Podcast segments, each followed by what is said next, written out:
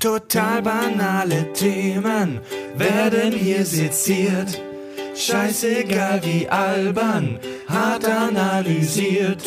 Darüber wird man in tausend Jahren noch berichten. Das sind die Kack- und Sachgeschichten. Move, bitch, get out the way. Get out the way, bitch, get out the way. Move. Herzlichen Glückwunsch äh, zum Muttertag, sage ich schon. Ähm, viele Grüße an alle Mamas da draußen. Genau, wir kennen euch.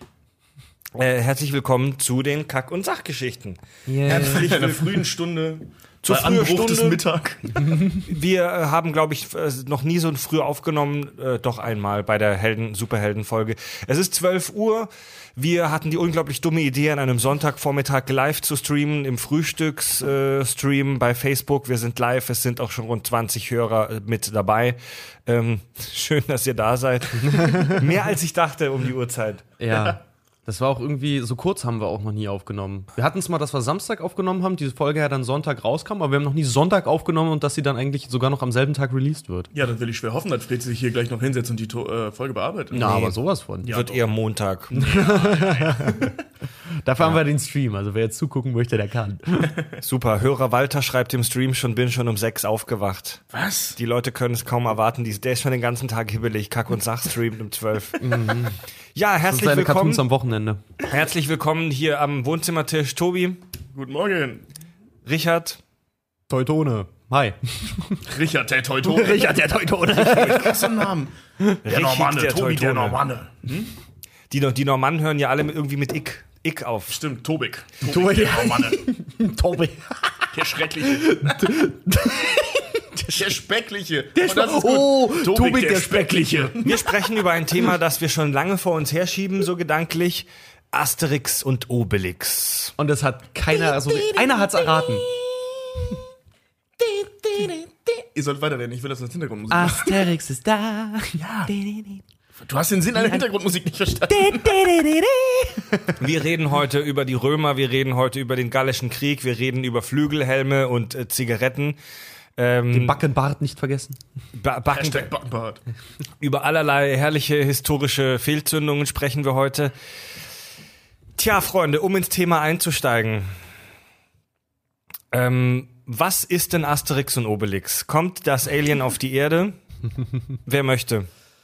Äh, Asterix und Obelix ist eine ähm, französische Comicgeschichte oder Fiktionsgeschichte, die in Comics ähm, verwurstet und verarbeitet wurde. Und es handelt sich um 50 vor Christus und das Römische Reich will gerade ist gerade dabei, die Welt zu erobern. Nur ein kleines gallisches Dorf nahe der französischen Ostküste sträubt sich dagegen.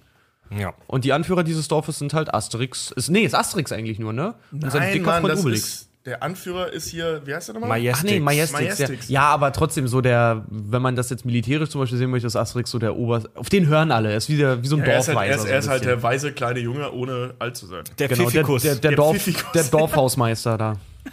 Aber für solche Spirenzken haben sie Zeit. Solche Mätzchen. Jede- Für solche Mätzchen haben sie Zeit. Ja. Jede Asterix-Folge, jede, jedes Asterix-Band beginnt mit den Worten Wir befinden uns im Jahre 50 vor Christus. Ganz Gallien ist von den Römern besetzt. Ganz Gallien? Nein.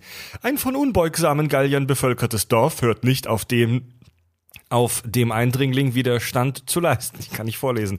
Und das Leben ist nicht leicht für die römischen Legionäre, die als Besatzung in den befestigten Lagern Barbaurium, Aquarium, Laudanum und Kleinbonum liegen. Laudanum? Laudanum. Ist Laudanum nicht auch ein Mittel in Hustensaft? Aquarium, Nee, das war Aquarium aber ist auch Laudanum? Ein, äh, ein Ort für Fische. Ist, ja, aber nee, ist, ist Laudanum nicht eigentlich auch irgendwas Drogiges? Ich weiß es nicht. Ja, mit Sicherheit. Äh, ja, Asterix und Obelix ist eine wunderbare Comicreihe, die auch schon ähm, nicht ganz so nicht ganz so jung ist. Gibt's auch schon. Ich wollte gerade sagen, Asterix ist mega alt schon, ne? Wir hatten ja gestern uns die Asterix-Filme angeguckt. Welchen, hier, Kleopatra? Äh, hatten wir auch ge- 68. Hatten wir, nee, war der nicht sogar von 57, oder so? Nee, der war schon- 68, ne? 68. Ja. Ah ja, nee, Äh, doch, da hatte, da hatte Tobi's 67. Freundin noch gesagt, der Film ist halt schon irgendwie fast 50 Jahre alt. Ja. Asterix und Obelix kamen auf die Welt 1959 Wahnsinn, äh, ey. vom, von René Goscinny und Albert Uderso. Der erste, der René, der ist so mega frisch schon gestorben auch, ne? Ja, 77, naja, na gut, 20 Jahre knapp rein nach, Ja. der, nach der Schöpfung. Genau, danach hat es dann Albert Uderzo alleine weitergemacht. Ja. Mittlerweile gibt es 36 äh, kanonische Comic-Alben, darunter 34 ähm, ähm, in geschlossener Geschichte von Albenlänge. Also es gibt auch noch, es gibt auch noch zwei Zusatzbände, wie zum Beispiel äh, die Geschichte, wie Obelix als kleines Kind in den Zaubertrank geplumpst ist, aber das sind jetzt keine klassischen Comics, aber die gehören mit auch dazu. Wurde ganz oft verfilmt. Es gibt, warte mal, ich habe es mir hier doch aufgeschrieben. Sind das jetzt, warte mal ganz kurz, sind das dann jetzt die neuen? So, Also da auch, wo geklärt ist, äh, wie, äh, wie Obelix in den, in den Zaubertrank gefallen ist. Ja, ist das das in den neuen ja. Comics jetzt? ja, es gibt so, ein, so, ein, so, ein, so eine so, eine Ex, so ein Extraband. Und pass auf, Ach, geil. äh, der Titel ist mega schwer zu erraten. Er ist, wie Obelix als kleines Kind in den Zaubertrank geplumpst ist. so heißt er auch. No shit, Sherlock. Es gibt neun Cartoons mittlerweile, Cartoon-Verfilmungen. Und es gibt vier Realfilme, über die wir vielleicht auch noch mal später sprechen. Ja, müssen wir auf jeden Fall drüber sprechen, weil da gibt's äh, wunderschöne Aufs und Ups. Oh ja, Ups Ja. und Downs. Ja. Wie sie langsam, wie sie noch im ersten Film versucht haben, so halbwegs seriös zu sein, dass einfach dann nur noch blöde Lass- lass uns danach Filme die wurden. vier Filme ja, ganz äh, auf jeden. Fall, mega gerne. Dazu habe ich nämlich einiges zu sagen. Ey, hör auf, sowas heute nicht bringen. Ich kann sonst echt nicht an mich halt das die ganze Zeit loszukichern wahrscheinlich. Wir haben uns übrigens gestern Abend alle getroffen mit ein paar Freunden und haben ähm, hier einen Asterix-Marathon gemacht in Vorbereitung auf diese Folge. Mega geil. Wir haben dabei festgestellt, dass Son Goku nicht der stärkste Comic-Charakter aller Zeiten ist. Und wer? Bleibt dran, dann werdet ihr es erfahren. Auf jeden Fall. Das Ganze erfahrt ihr nach einer kurzen Werbung. Hm. Nee, aber war einfach herrlich. Wir haben auch angefangen. Wir haben äh, Asterix der Gallier, weiß ich nicht, habt ihr den später noch geguckt? Weil ich musste ein bisschen früher los. Äh, Der lief ja vor ein paar Tagen im Fernsehen, dann haben wir den ja beide zufällig noch gesehen. Ja. Und der ist leider. Der ist nicht So gut gealtert. alt. Nee. Der ist irgendwie ein sehr, wie so ein sehr langsamer, sehr dröger Kinderfilm Ja, irgendwie also mittlerweile. er ist leider wirklich schwer noch zu schauen. Aber alle anderen Asterix-Filme ab Kleopatra Die und werden, Co. sind einfach. immer besser. Ne? Ja, das Cle ist- Cleopatra war ja auch noch schwierig zu gucken. Mhm. Also hier und da zumindest. Zumindest, also die Dramaturgie wird so schnell und so einfach abgearbeitet. Also das widerspricht völlig unseren Sehgewohnheiten. Ja, mittlerweile Und- schon. Vor allem, du bist halt als, als Kind hast du es halt einfach wieder dieses typische, Ja. als Kind nimmst du es halt einfach hin und heute als Erwachsener, wie oft haben wir gestern noch wieder da gesessen, die sind aber leicht zu überzeugen. Und dann werden die halt immer besser. Was haben wir danach geguckt? Ähm, äh, Asterix erobert Rom. Ja, Erobert Rom ist ja auch von super vielen der Lieblingsfilm. Ja. Und halt Asterix bei den Briten. der, der, was ja absolut meine ab absoluter Lieblings-Asterix ist. Und danach Asterix bei den Briten als Realverfilmung. Und darüber sprechen wir gleich. Und darüber sprechen Danach wir habt ihr gleich. euch noch eine Realverfilmung Ja, reingezogen. die von, von den Briten, also auf, Oh. äh, im Auftrag äh, ihrer Majestät oder so heißt der. Ach du Scheiße. Ist das der, wo Bully auch mitgemacht hat? Nee, nee, das, war das der bei den der bei Olympischen Spielen. Hm. Lasst uns doch erstmal so ein bisschen ganz grob über diese Welt sprechen, über die, die Story. Ah, mega gerne. Grundsätzliche Story. Also, wir haben dann, wir haben da, wir sind so in der großen historischen Zeit des Römischen Reiches. So die, die Römer dominieren praktisch die halbe Welt, sind wirklich, stehen voll im Saft, sind auf ihrem Höhepunkt. Julius Caesar als uneingeschränkter Herrscher äh, an der Spitze dieses römischen Heeres überwalzt praktisch ganz Europa. Ganz Europa? Nein. Ein kleines Dorf leistet Widerstand. Also es gibt dieses kleine Kackdorf, Das keinen Namen hat. Das keinen Namen hat. Doch, irgendwo habe Nee, ich. nee, nee, nee, das nur, immer nur das kleine gallische Dorf oder so wird das genannt. Das Okay, dann habe weil ich hatte nämlich, ich hatte nämlich die französische Bezeichnung gelesen und dachte, dann heißt es wahrscheinlich so. wirklich das kleine Nee, das heißt Ich dachte nämlich, das wäre der Name daneben. Ja. Kannst du sehen, wie scheiße ich mittlerweile Französisch kann, ey. Also wir, wir wissen, wir wissen, wir wissen ganz gut grob, wo das Dorf liegen soll. Man sieht ja auch am Anfang der Comics immer diese Karte. Also es befindet sich in der heutigen Bretagne, also im Nordwesten Frankreichs. Ich wusste gar nicht, dass der Nordwesten Frankreichs Bretagne genannt wird. Ja, Das doch. klingt, klingt für mich halt so. Wieder was gelernt, Richard. Die Breton, die Bretagne und man sieht halt auf dem Bild auch, dass das oben am Zipfel ist, direkt am Meer. Wir wissen, welche Römerlager sich darum befanden, Kleinbonum, Aquarium, Laudanum, ähm, Barbaorum. Wir wissen aber nicht, wie dieses Dorf heißt und es wird auch nie genannt. Und es, es haben auch schon viele Fans versucht, das in der echten Welt zu spotten, aber es kann, konnte nie eindeutig äh, eingegrenzt werden, wo das ist. Naja, egal. Dieses, dieses Kaff, dieses Kackdorf, in dem gefühlt irgendwie nur 20 Leute wohnen. Und alles voll die Barbaren und voll Ja. die Wilden. Vor allem hast du mal gesehen, wie wenig Frauen da sind? Gute Mine oder wie sie heißt, die muss ja da auch die, wie Schlumpfine, so die Stadtmatratze sein. Ey. Warte mal, ist das nicht die Frau von Majestic? Ja. Wow, Wow. Faller Das ist so geistig gute die Mine. einzige Junge da, weißt du? Und diese Altenpflegerin, die sich die ganze Zeit um diesen notgeilen alten Sack kümmert. Die gibt's ja auch noch. Ja. stimmt. Stimmt. Und dieses, dieses kleine Dorf leistet seit, seit eigentlich immer schon dem großen römischen Heer Widerstand mit Hilfe von Drogen. Die haben nämlich einen, einen Druiden, Miraculix, Miraculix, ja, das Wundertütchen Der- der, der, der Kochkunst. Diese Nummer mit, bei, bei dem Film, wo Numerobis, also bei dem Realfilm, wo Numerobis da steht, ich habe einen Verwandten in, in, in Gallien, er heißt Spaghettix. Spaghetti. Nein, Nudel, Nudelix? Irgendwas mit Nudeln. ja. Knorfix nennt er ihn doch auch einfach. Knorfix, genau, genau, genau. äh, Spaghettix. Knorfix. Irgendwas mit Nudeln.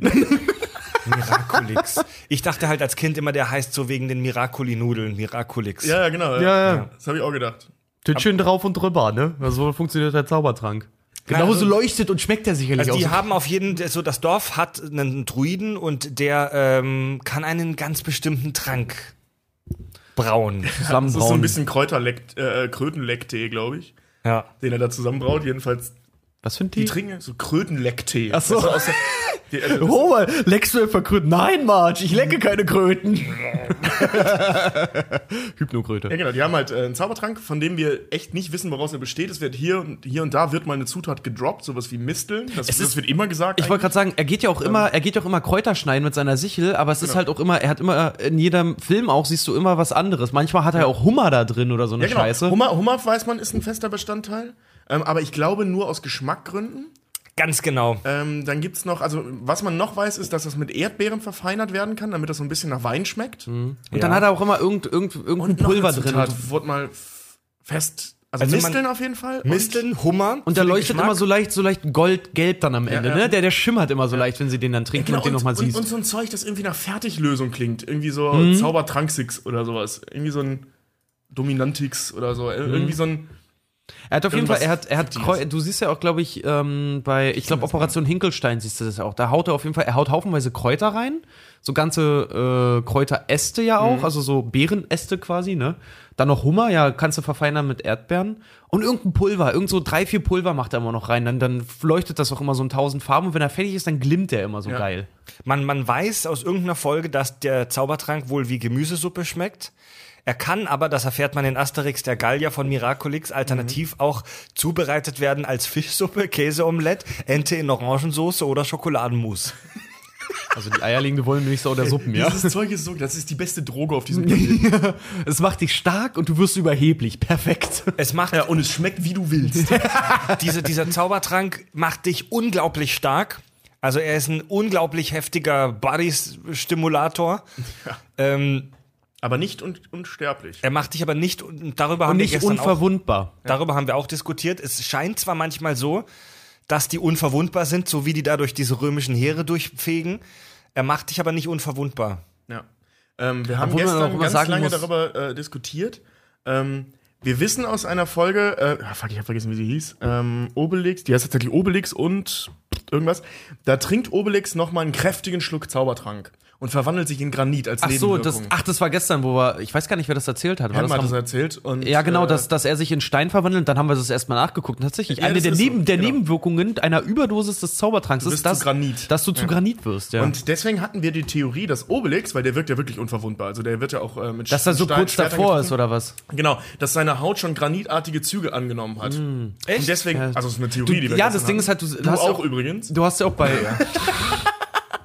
Das ist schon lange Das war her, gestern ein witziger Abend. Abend, wirklich. Aber das haben wir auch gesehen in der Cleopatra, in dem Cleopatra-Film. Äh, er wird halt auch auf dem Piratenschiff. Die gehen halt mit Messern, Fackeln und Forken auf ihn halt los und Obelix macht's halt nichts aus, ne? Ja. Also ich vermute, dass er schon äh, leichte Erscheinungen oder dauerhafte leichte Erscheinungen dieser Granitierung, eingetragenes Markenzeichen. Gratinierung. Er ist so leicht mit Käse Graniti- überbacken. Nein, nicht gratinieren. Gran eine Granitierung, also er hat einen leichten Granitfilm auf seiner Haut. Ja. Also, weißt du, so schon verengte, Poren. beziehungsweise verstopfte, wie heißt das? Poren? Versteinerte Poren. Hautzellen, Mann. Zaunzähne. Zaunzähne. Oh Leute, also heute ist, heute Morgen sind wir echt nicht auf der Höhe, ne? Kinder. Ähm, lasst uns mal so ein bisschen ähm, nicht gleich in Details reinspringen, lasst uns mal wirklich gerade kurz bei den Figuren bleiben und die einzelnen Figuren der äh, Geschichte vorstellen. Da haben wir natürlich den Titelhelden Asterix. Asterix, der blonde Gallier mit dem herzhaftesten Schnauzbart, den ich je gesehen habe. Ja. Ast Asterix, kleiner Pfiffikus. Die kleine Wund gallische Wundertüte. Dieses Wort wird bei Asterix und Obelix, glaube ich, benutzt. Er ist ja. so der, der kleine Pfiffikus. Der kleine, kleine Pfiffikus und die Fettbacke oder so. Ja. Die Fettbacke. Ja, irgendwie so ähnlich. Wie, wie könnte man Asterix, wie ja. könnte man Asterix charakterisieren? Ja, Asterix ist ein kleiner, cleverer, ähm, so, so linkisch.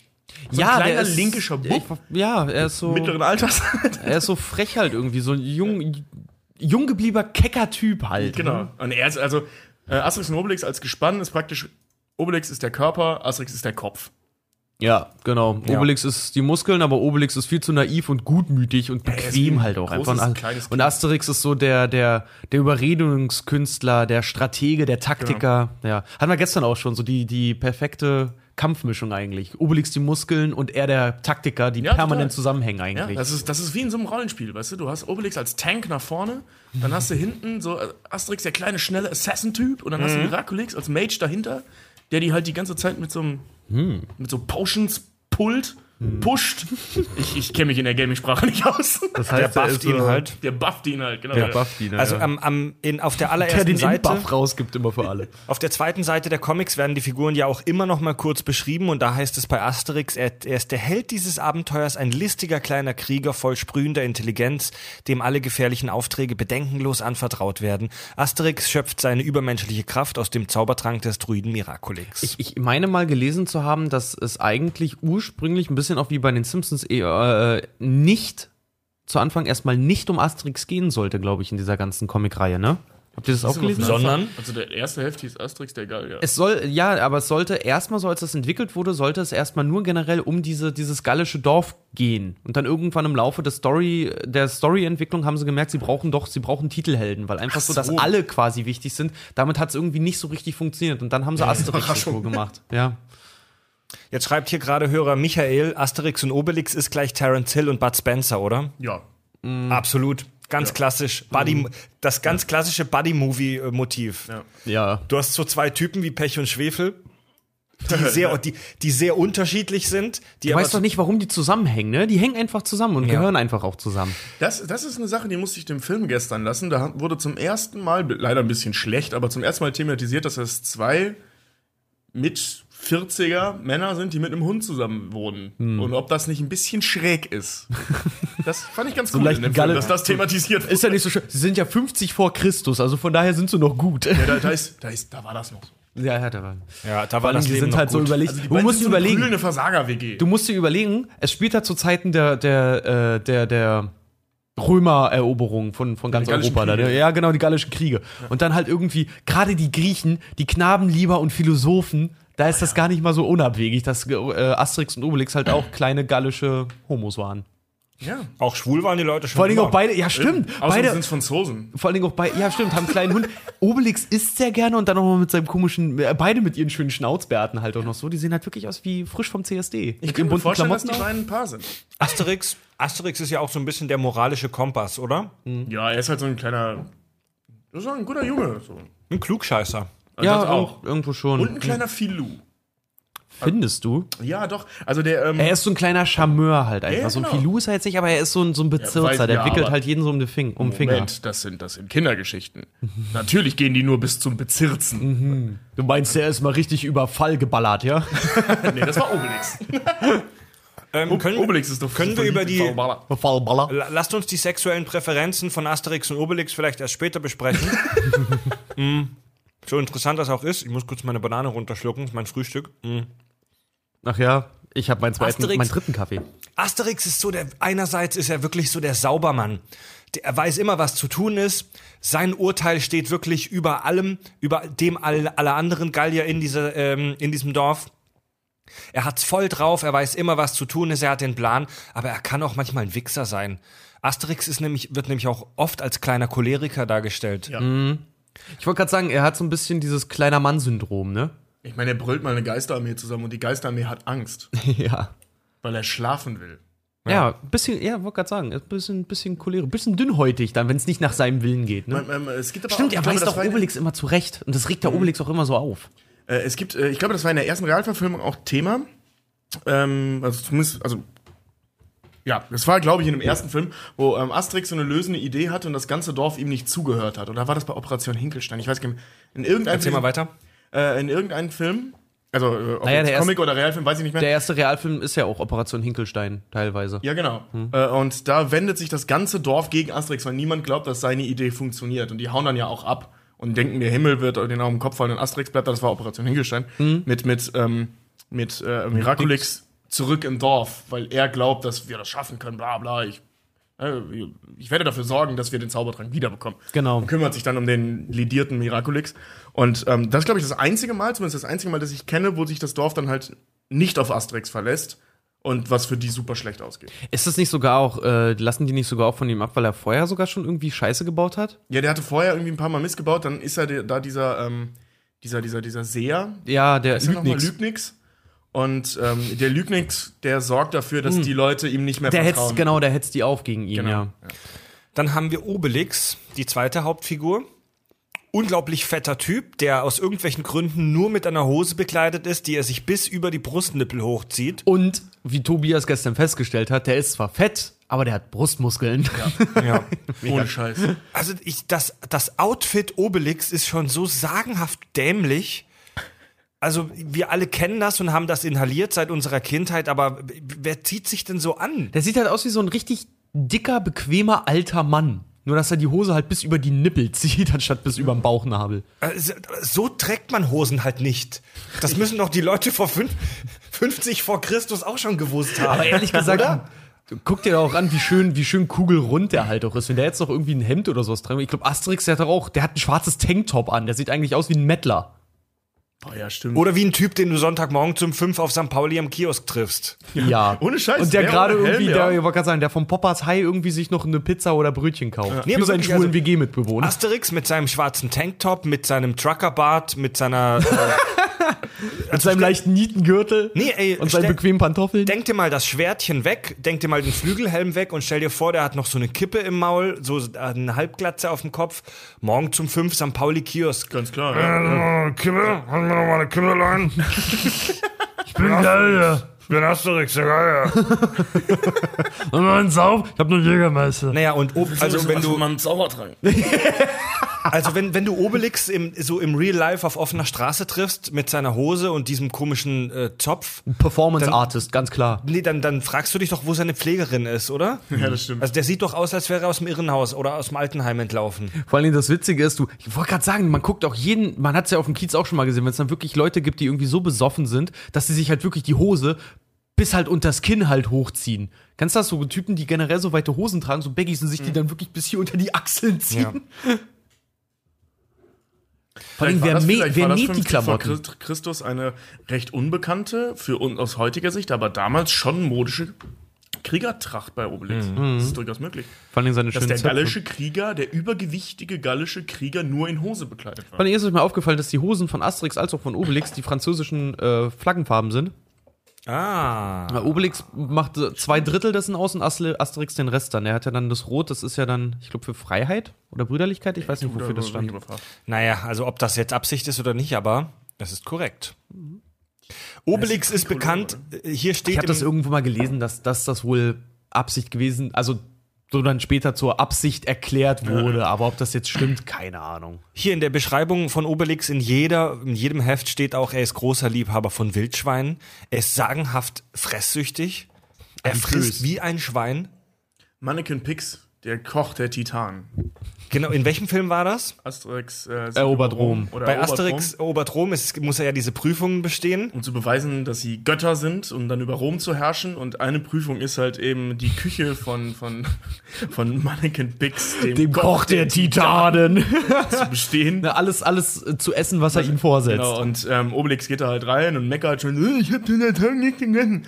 Und frisst halt wirklich, das ist so irre. Also, das, der letzten Gang, den wir sehen, bevor so rausgefadet wird, ist äh, ähm. Elefant gefüllt mit Oliven. Ja. Und, und dieser Berg Riesenberg Kaviar, den er da kriegt. Und äh, der rennt dann irgendwann heulend raus, weil er die ganze Küche leer gefressen hat. Und Obelix so, der hat mich einfach nach der Vorspeise sitzen lassen. Also auch unheimlich plumper Humor an der Stelle. Aber da erfahren wir, er ist nicht nur sagen und verfressen, sondern er kann offensichtlich unendlich viel essen. Er hat praktisch so ein schwarzes Loch Ja. im Magen.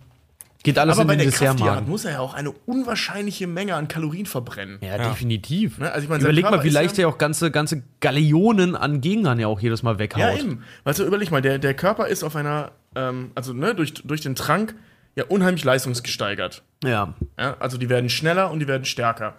Und Obelix hat das als Dauerzustand. Also er ist Oh, immer also- stärker und schneller Das als heißt, alle anderen. dauerhaft Das heißt, ges- gesteigerten Metabolismus, so, ja? ja, genau, sowas in der Art.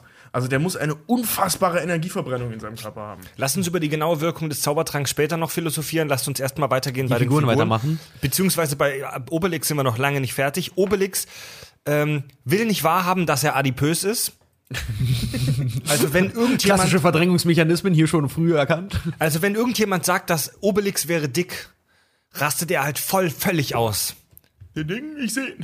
Die zwei Oder- Dicken da drüben, die zwei Dicken, hier gibt's nur einen Dicken und der ist nicht dick. Oh, ja, genau, das ist, oder das ist der zweite Verdrängungsmechanismus. Er, er ignoriert es halt völlig.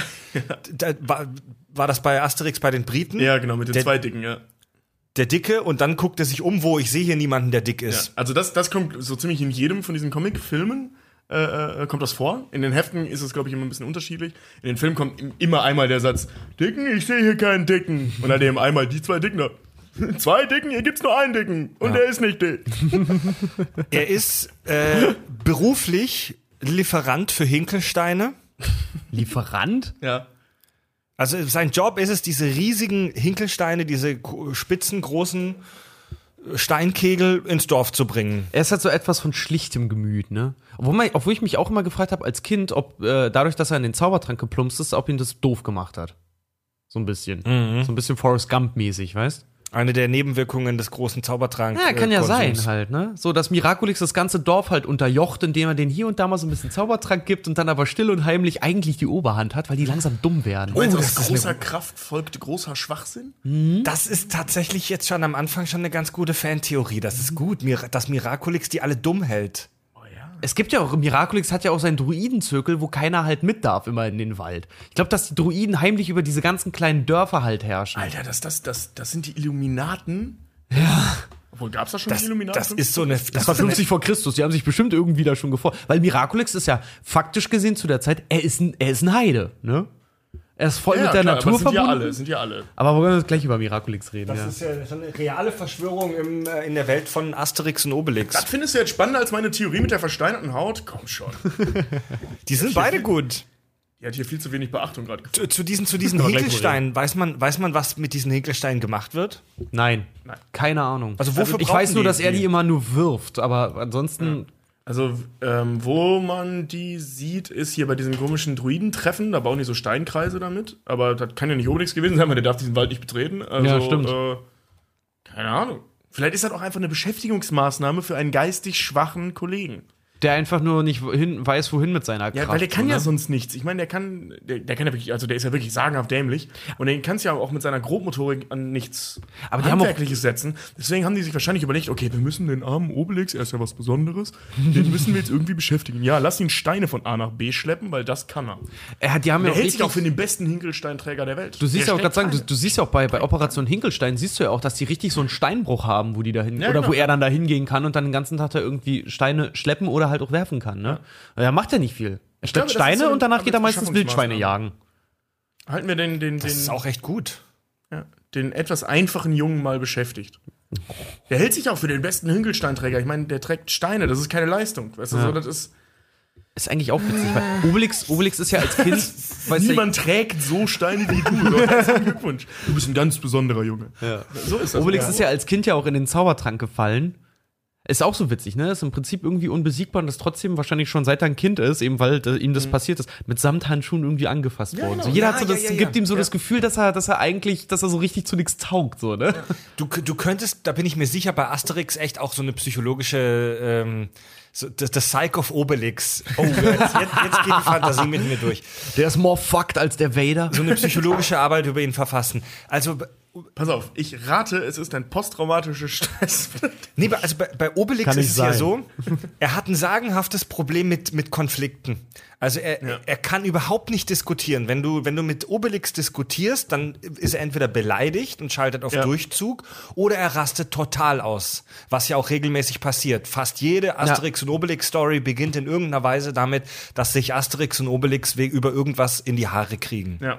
Oder er ignoriert dich halt auch einfach und kümmert sich dann nur noch um Idefix. Also redet dann eigentlich, Ja. was er, was er seinem Gegenpart sagt. ja. Genau, das, was er seinem Gegenpart eigentlich sagen müsste, redet er dann zu Idefix. Der Herr Asterix. Du hast ja Kleine Schwuppe eigentlich. Äh, Richie, du hast ja gerade schon gesagt, As- Obelix ist als Kind in den Trank gefallen und ist halt ähm, unendlich, er hat diese, diese, diese, diese Zaubertrank-Power immer, unendlich.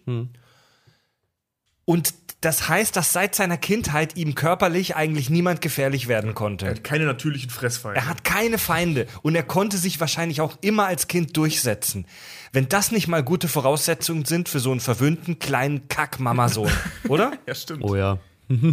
Ob er seine Mutter getötet hat? In einem Wutanfall? Nee, die, El die Eltern von Asterix und auch Obelix leben. Die leben alle vier in Lutetia. Also in der. Ach, echt? Ja, ja. Das kenn ich gar in, irg- In, ich weiß nicht mehr, in welchem Asterix-Comic das war, aber da die kennt, lernt man die auch kennen. war Lutetia nicht generell diese Römerstadt, von der sie dann noch immer reden? Paris ist Lutetia, glaube ich. Ja.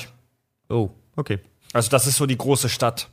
Lutetia. Ja, das ist immer, es kommt doch, also in jedem zweiten Asterix-Heft kommt doch irgendein verschnöselter Typ aus Lutetia in das Dorf. Ja, Paris. Lutetia ist Paris. Es heißt, es wird relativ häufig von Lutetia gesprochen bei Asterix und Obelix, immer in Bezug auf diese große, ferne Stadt. Und Hipster. Da, da kommen immer diese versnobten Teenies und, und so alles. ver- Also irgendwie aus Lutetia kommt, sind so die Großstädter, die dann halt klar. im Dorf nicht klarkommen. Alles Ja. klar. Aber das ist auch echt interessant eigentlich, dass die Figuren bis heute, dass sich niemand bisher so daran getraut hat, die irgendwie so tiefgründig darzustellen, dass sie plötzlich wirklich Personen werden. Weil für mich sind Asterix und Obelix das immer noch so Kindheitsfiguren. Und man weiß irgendwie nichts von, von deren Vergangenheit. Also nicht irgendwas Dramatisches, irgendwas Schlimmes. Die sind einfach so, so, so einfach, wie sie, wie sie dir vorgestellt wurden, so einfach sind sie heute noch.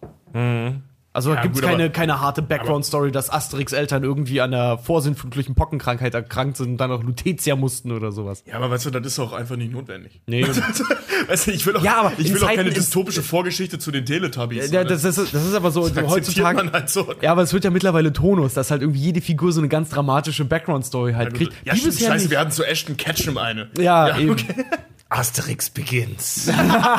ich freue mich schon auf so ein mega episches Prequel. Boah, ja, so ein richtig düsterer, mega brutaler R-rated Drama Ja, genau, wenn du dann siehst, wenn die Römer angreifen und wenn Obelix dann so die ganzen Köpfe so zerdrückt und eingeflatscht allem, werden. du siehst dann, weißt du, du siehst so, so, so Nahaufnahmen, alles mega dunkel, hart entsättigt und dann immer mit so diesen schwarz, mit diesen langen Schwarzblättern, so einem Trailer, so, so Obelix-Gesicht. So eine ganze, so, so eine mega epische Einstellung, so eine totale von so einem riesen römischen Heer. Genau, und er wieder- sieht aus wie so eine Unreal, ein so Obelix die steht dann da. Faust, die sich bald im Regen, überall Leichen. Obelix ist so ein richtig, richtig dicker Bodybuilder mit so einem dicken Ja, genau, Wachsbauch, ja, ja. Ne, der seine, der so die Arme und alles, der so von Narben übersät ist, total schmutzig ist, Ja, ja. richtig Ja, Pfanne, ja, große so mit- Hände hat mit, dicken Blut, Adern, ja. Mit diesem blutverschmierten roten Ja, es Haar so. Leute. Und dann wieder und dann Asterix. Der Gallier beginnt. Ich schneid Obelix. morgen den Trailer. Obelix hat einen kleinen Hund, Idefix. Ähm, Asterix und Obelix wurde ja in ganz, ganz viele Sprachen übersetzt, unter anderem tatsächlich auch ins Englische. Und, und Über 60 Idefix- Sprachen auch übersetzt, ja. Idefix heißt in, äh, in allen englischsprachigen äh, Asterix und Obelix-Geschichten Dogmatics. Ja, ich auch super. Hast, du's, hast du gelesen, wie äh, Asterix und Obelix tatsächlich in der ersten Comic-Übersetzung in Deutschland kurzerhand einfach mal hießen? Siggi und Barbaras. Ja. Siggi und Barbaras, ja, fand ich geil. mega lustig, Ja. ey. Oh, da fällt mir ein, wir haben gestern ähm, die schwäbische Version von Asterix bei den Briten. Äh, die, Das die war Synchro. eine, das war eine Scheiße. Herrlich, aber da, da Nee, Moment, wir haben, auch die, die, wir, haben auch die, wir haben die hessische Version auch von Kleopatra und Das auch, ja, ja, ja. Es gibt unfassbar viele, viele Dialektarten von äh, äh, Dialektversionen. Es gibt von den ganz vielen Comics gibt's Versionen in Schwäbisch, in Hessisch, in Bayerisch, Kölsch. auf Latein, Kölsch, Hamburgerisch, Berlinerisch, keine Ahnung. Wenn, wenn ich was vergessen habe, es gibt sie alle. Wer guckt sich die Scheiße Erkan denn und auf Stefan. Äh, Schwör, Schwörerdeutsch. Schwörerdeutsch? Ja, Das ja heißt Asterix Schwörerdeutsch. bei den, bei den, in Amerika. Oh, in nee. Amerika. In Schwörerdeutsch. Ein Film, den ich überhaupt nicht mochte, also, also immer noch nicht mochte, aber auf Schwörerdeutsch ist der halt eigentlich ganz witzig.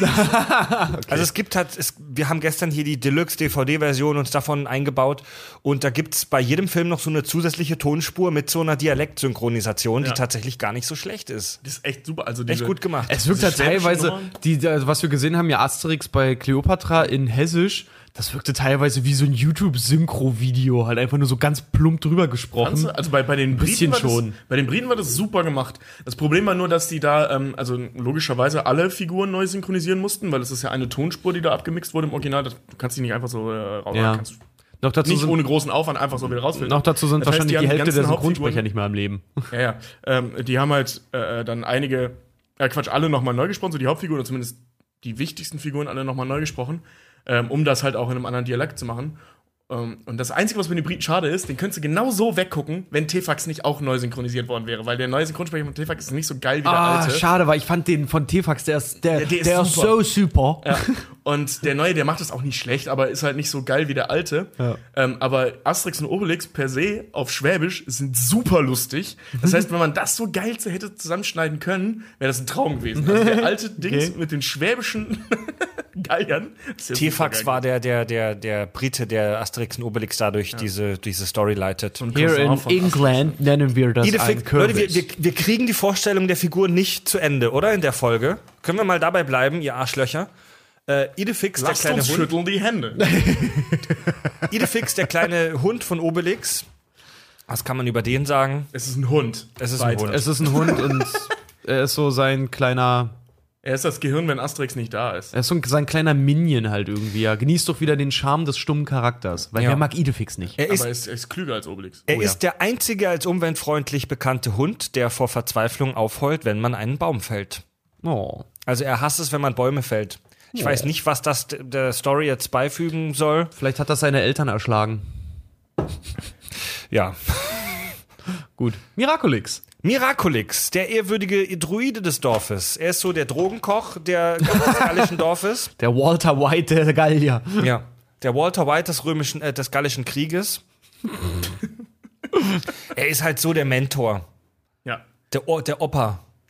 Dabei, was macht denn der den ganzen Tag? Der, der kümmert Kocht. sich irgendwie, ja, der kocht und der kümmert sich irgendwie den ganzen Tag um, habe ich immer das Gefühl, um so auch die medizinische Versorgung. Ja, genau. ist so ein bisschen der Apotheker des Dorfes halt einfach. Weil der sammelt ja auch immer irgendwelche Kräuter, die prinzipiell heilen oder dich besser fühlen lassen sollen. Also das ist ja, das ist ja kein ungewöhnliches äh, äh, Gesellschaftsmodell in der Zeit gewesen, Mhm. dass du halt eben so einen Dorfverbund hast, also gerade bei diesen kleinen Verbunden, ähm, die dann halt eben geleitet wurden von einem Häuptling. Und dann eben diese rechte Handfunktion, wenn du so hast, der Medizinmann, Schrägstrich, der, der Druide. Diese König Artus Merlin-Funktion Genau, so ein bisschen, genau. ja. Ne, du hast dann halt so, einen- so einen Druiden dabei, das war so der weise Mann. Ähm, das gab es ja auch als Frauenpendant, nur die wurden ja geächtet, weil die Leute super klug waren in, in der Zeit. Die Gaga. Hier ist ein Mann, der kennt sich mit Kräutern aus. Uh, Druide. Hier ist eine Frau, die kennt sich mit Kräutern aus. Hexe, Hexe. Hä? Ja, Das ist super wenig Sinn, aber gut. Stimmt. Jetzt war ja wirklich genau so, aber naja. Und genau diese Funktion hat Obelix eben, äh, Miraculix eben. Also er ist der eigentlich, er ist der Dorfälteste, wahrscheinlich, ja, der ist mehrere hundert Jahre alt, ne, wird, glaube ich, mal gesagt. Und, ähm, oder, nee, der Vater von ihm ist mehrere Sehr hundert alt, Jahre, ne? aber er ist Fall. auch derbe alt. I, ja, in dem ersten Realfilm, an dem irgendwie Pilze schon wachsen und so eine Genau, Scheiße. ja, ne? ja. Oh ja, ich erinnere mich. Und der, ähm, der ist halt wirklich, der, der ist so das Gehirn des ganzen Dorfes. Weil das sind wirklich alles Trottel. Und gerade dieser Majestix, der Anführer von denen, der ist wirklich so sagenhaft dämlich. Die sind halt, das sind, die sind halt alle wirklich, man kann sich ja sagen, sie sind wie Kinder. Ja, das Wir waren stimmt. bei Miraculix gerade. ja, Ja, ich- okay. ich bin auch immer noch bei Miraculix. Ja. Ich wollte erzählen, er ist der klügste Mann in einem Dorf voller Idioten. Und versteht sich halt sehr gut mit Asterix, weil Asterix der zweitklügste Mann in einem Dorf voller Idioten ist. Machtlustiger Spasti eigentlich. Setzt alle unter Drogen, um seine Macht zu festigen. Aber er ist ja auch immer cool, gechillt. Er Mega. ist so die, der Ruhepol im Dorf. Also er lässt sich bis auf die Situation, wo er dann mal einen Hin- Hinkelstein auf den Kopf kriegt, eigentlich nie aus der Ruhe bringen. Ja. Er ist vor allen Dingen mega, mega, äh, ich will nicht sagen verplant, aber er hat irgendwie so, so, er ist mega organisiert den ganzen Tag über halt. Der hat immer, der hat immer, den, jedes Mal, wenn man ihn antrifft, irgendwo, auch in der Geschichte, er hat immer gerade irgendwas zu tun. Er ist immer beschäftigt. Ja, und wenn es nur Rühren ist. Ja. Er rührt viel. Ja, er er ist halt wirklich so die Vaterfigur des Dorfes und wenn er da ist, wo er sein soll, nämlich am Kochtopf für den Zaubertrank, ist alles cool. Ja. Die, die, die, die meisten Story-Plot-Twists, wo alle wirklich am Arsch sind, passieren deswegen, weil Miraculix irgendwie außer Gefecht gesetzt wurde. Ja. Also wenn Miraculix irgendwie entführt wird oder außer Gefecht gesetzt wird, dann ist die Kacke am Dampfen. Jo. Als vierte Hauptfigur wird am Anfang der Comics immer Trubadix, der Bade, aufgeführt. Warum? Was ich nicht verstehen kann, denn es ist ein 99% der Zeit super egaler Charakter. Das ist der Bade, der, äh, ja, ich lese mal hier vor. Ich finde eigentlich, da ist Julius Caesar eigentlich noch wichtiger, ne? Trubadix ist der Bade, die Meinungen über sein Talent sind geteilt, er selbst findet sich genial, alle anderen finden ihn unbeschreiblich. Doch wenn er schweigt, ist er ein fröhlicher Geselle und hoch beliebt. Ja, ich weiß jetzt auch nicht, was wir groß über den sagen sollen. Es ist halt so der so, so Er ist so der- Comedy-Charakter. Er ist so der, er ist so der Musiktheorie-Student der Gallier. Er denkt, er kann was, aber eigentlich kriegt das nicht hin. Er ist auch eigentlich eine ziemlich egale Figur. Ja, Ja. Aber, aber, aber er bleibt halt gut im Gedächtnis in seiner Skurrilität. Was so witzig ist, der hat auch nur einen so ein, so ein, wie sagt man so schön, so ein Catchpoint, so Point of Attention. Jeder weiß immer, dass er am Ende der Folge oder das Ende des Films immer geknebelt irgendwo hängt, weil sie Ja, alle gut, ja. keinen Bock haben, ihm zuzuhören. Er wohnt auf einem ganz komischen Baumhaus in der Mitte des Dorfes und spielt immer Musik auf der Harfe und davon kommt allen das kalte Kotzen. Das ist keine Harfe, das, Doch, das ist so eine kleine Klampfe.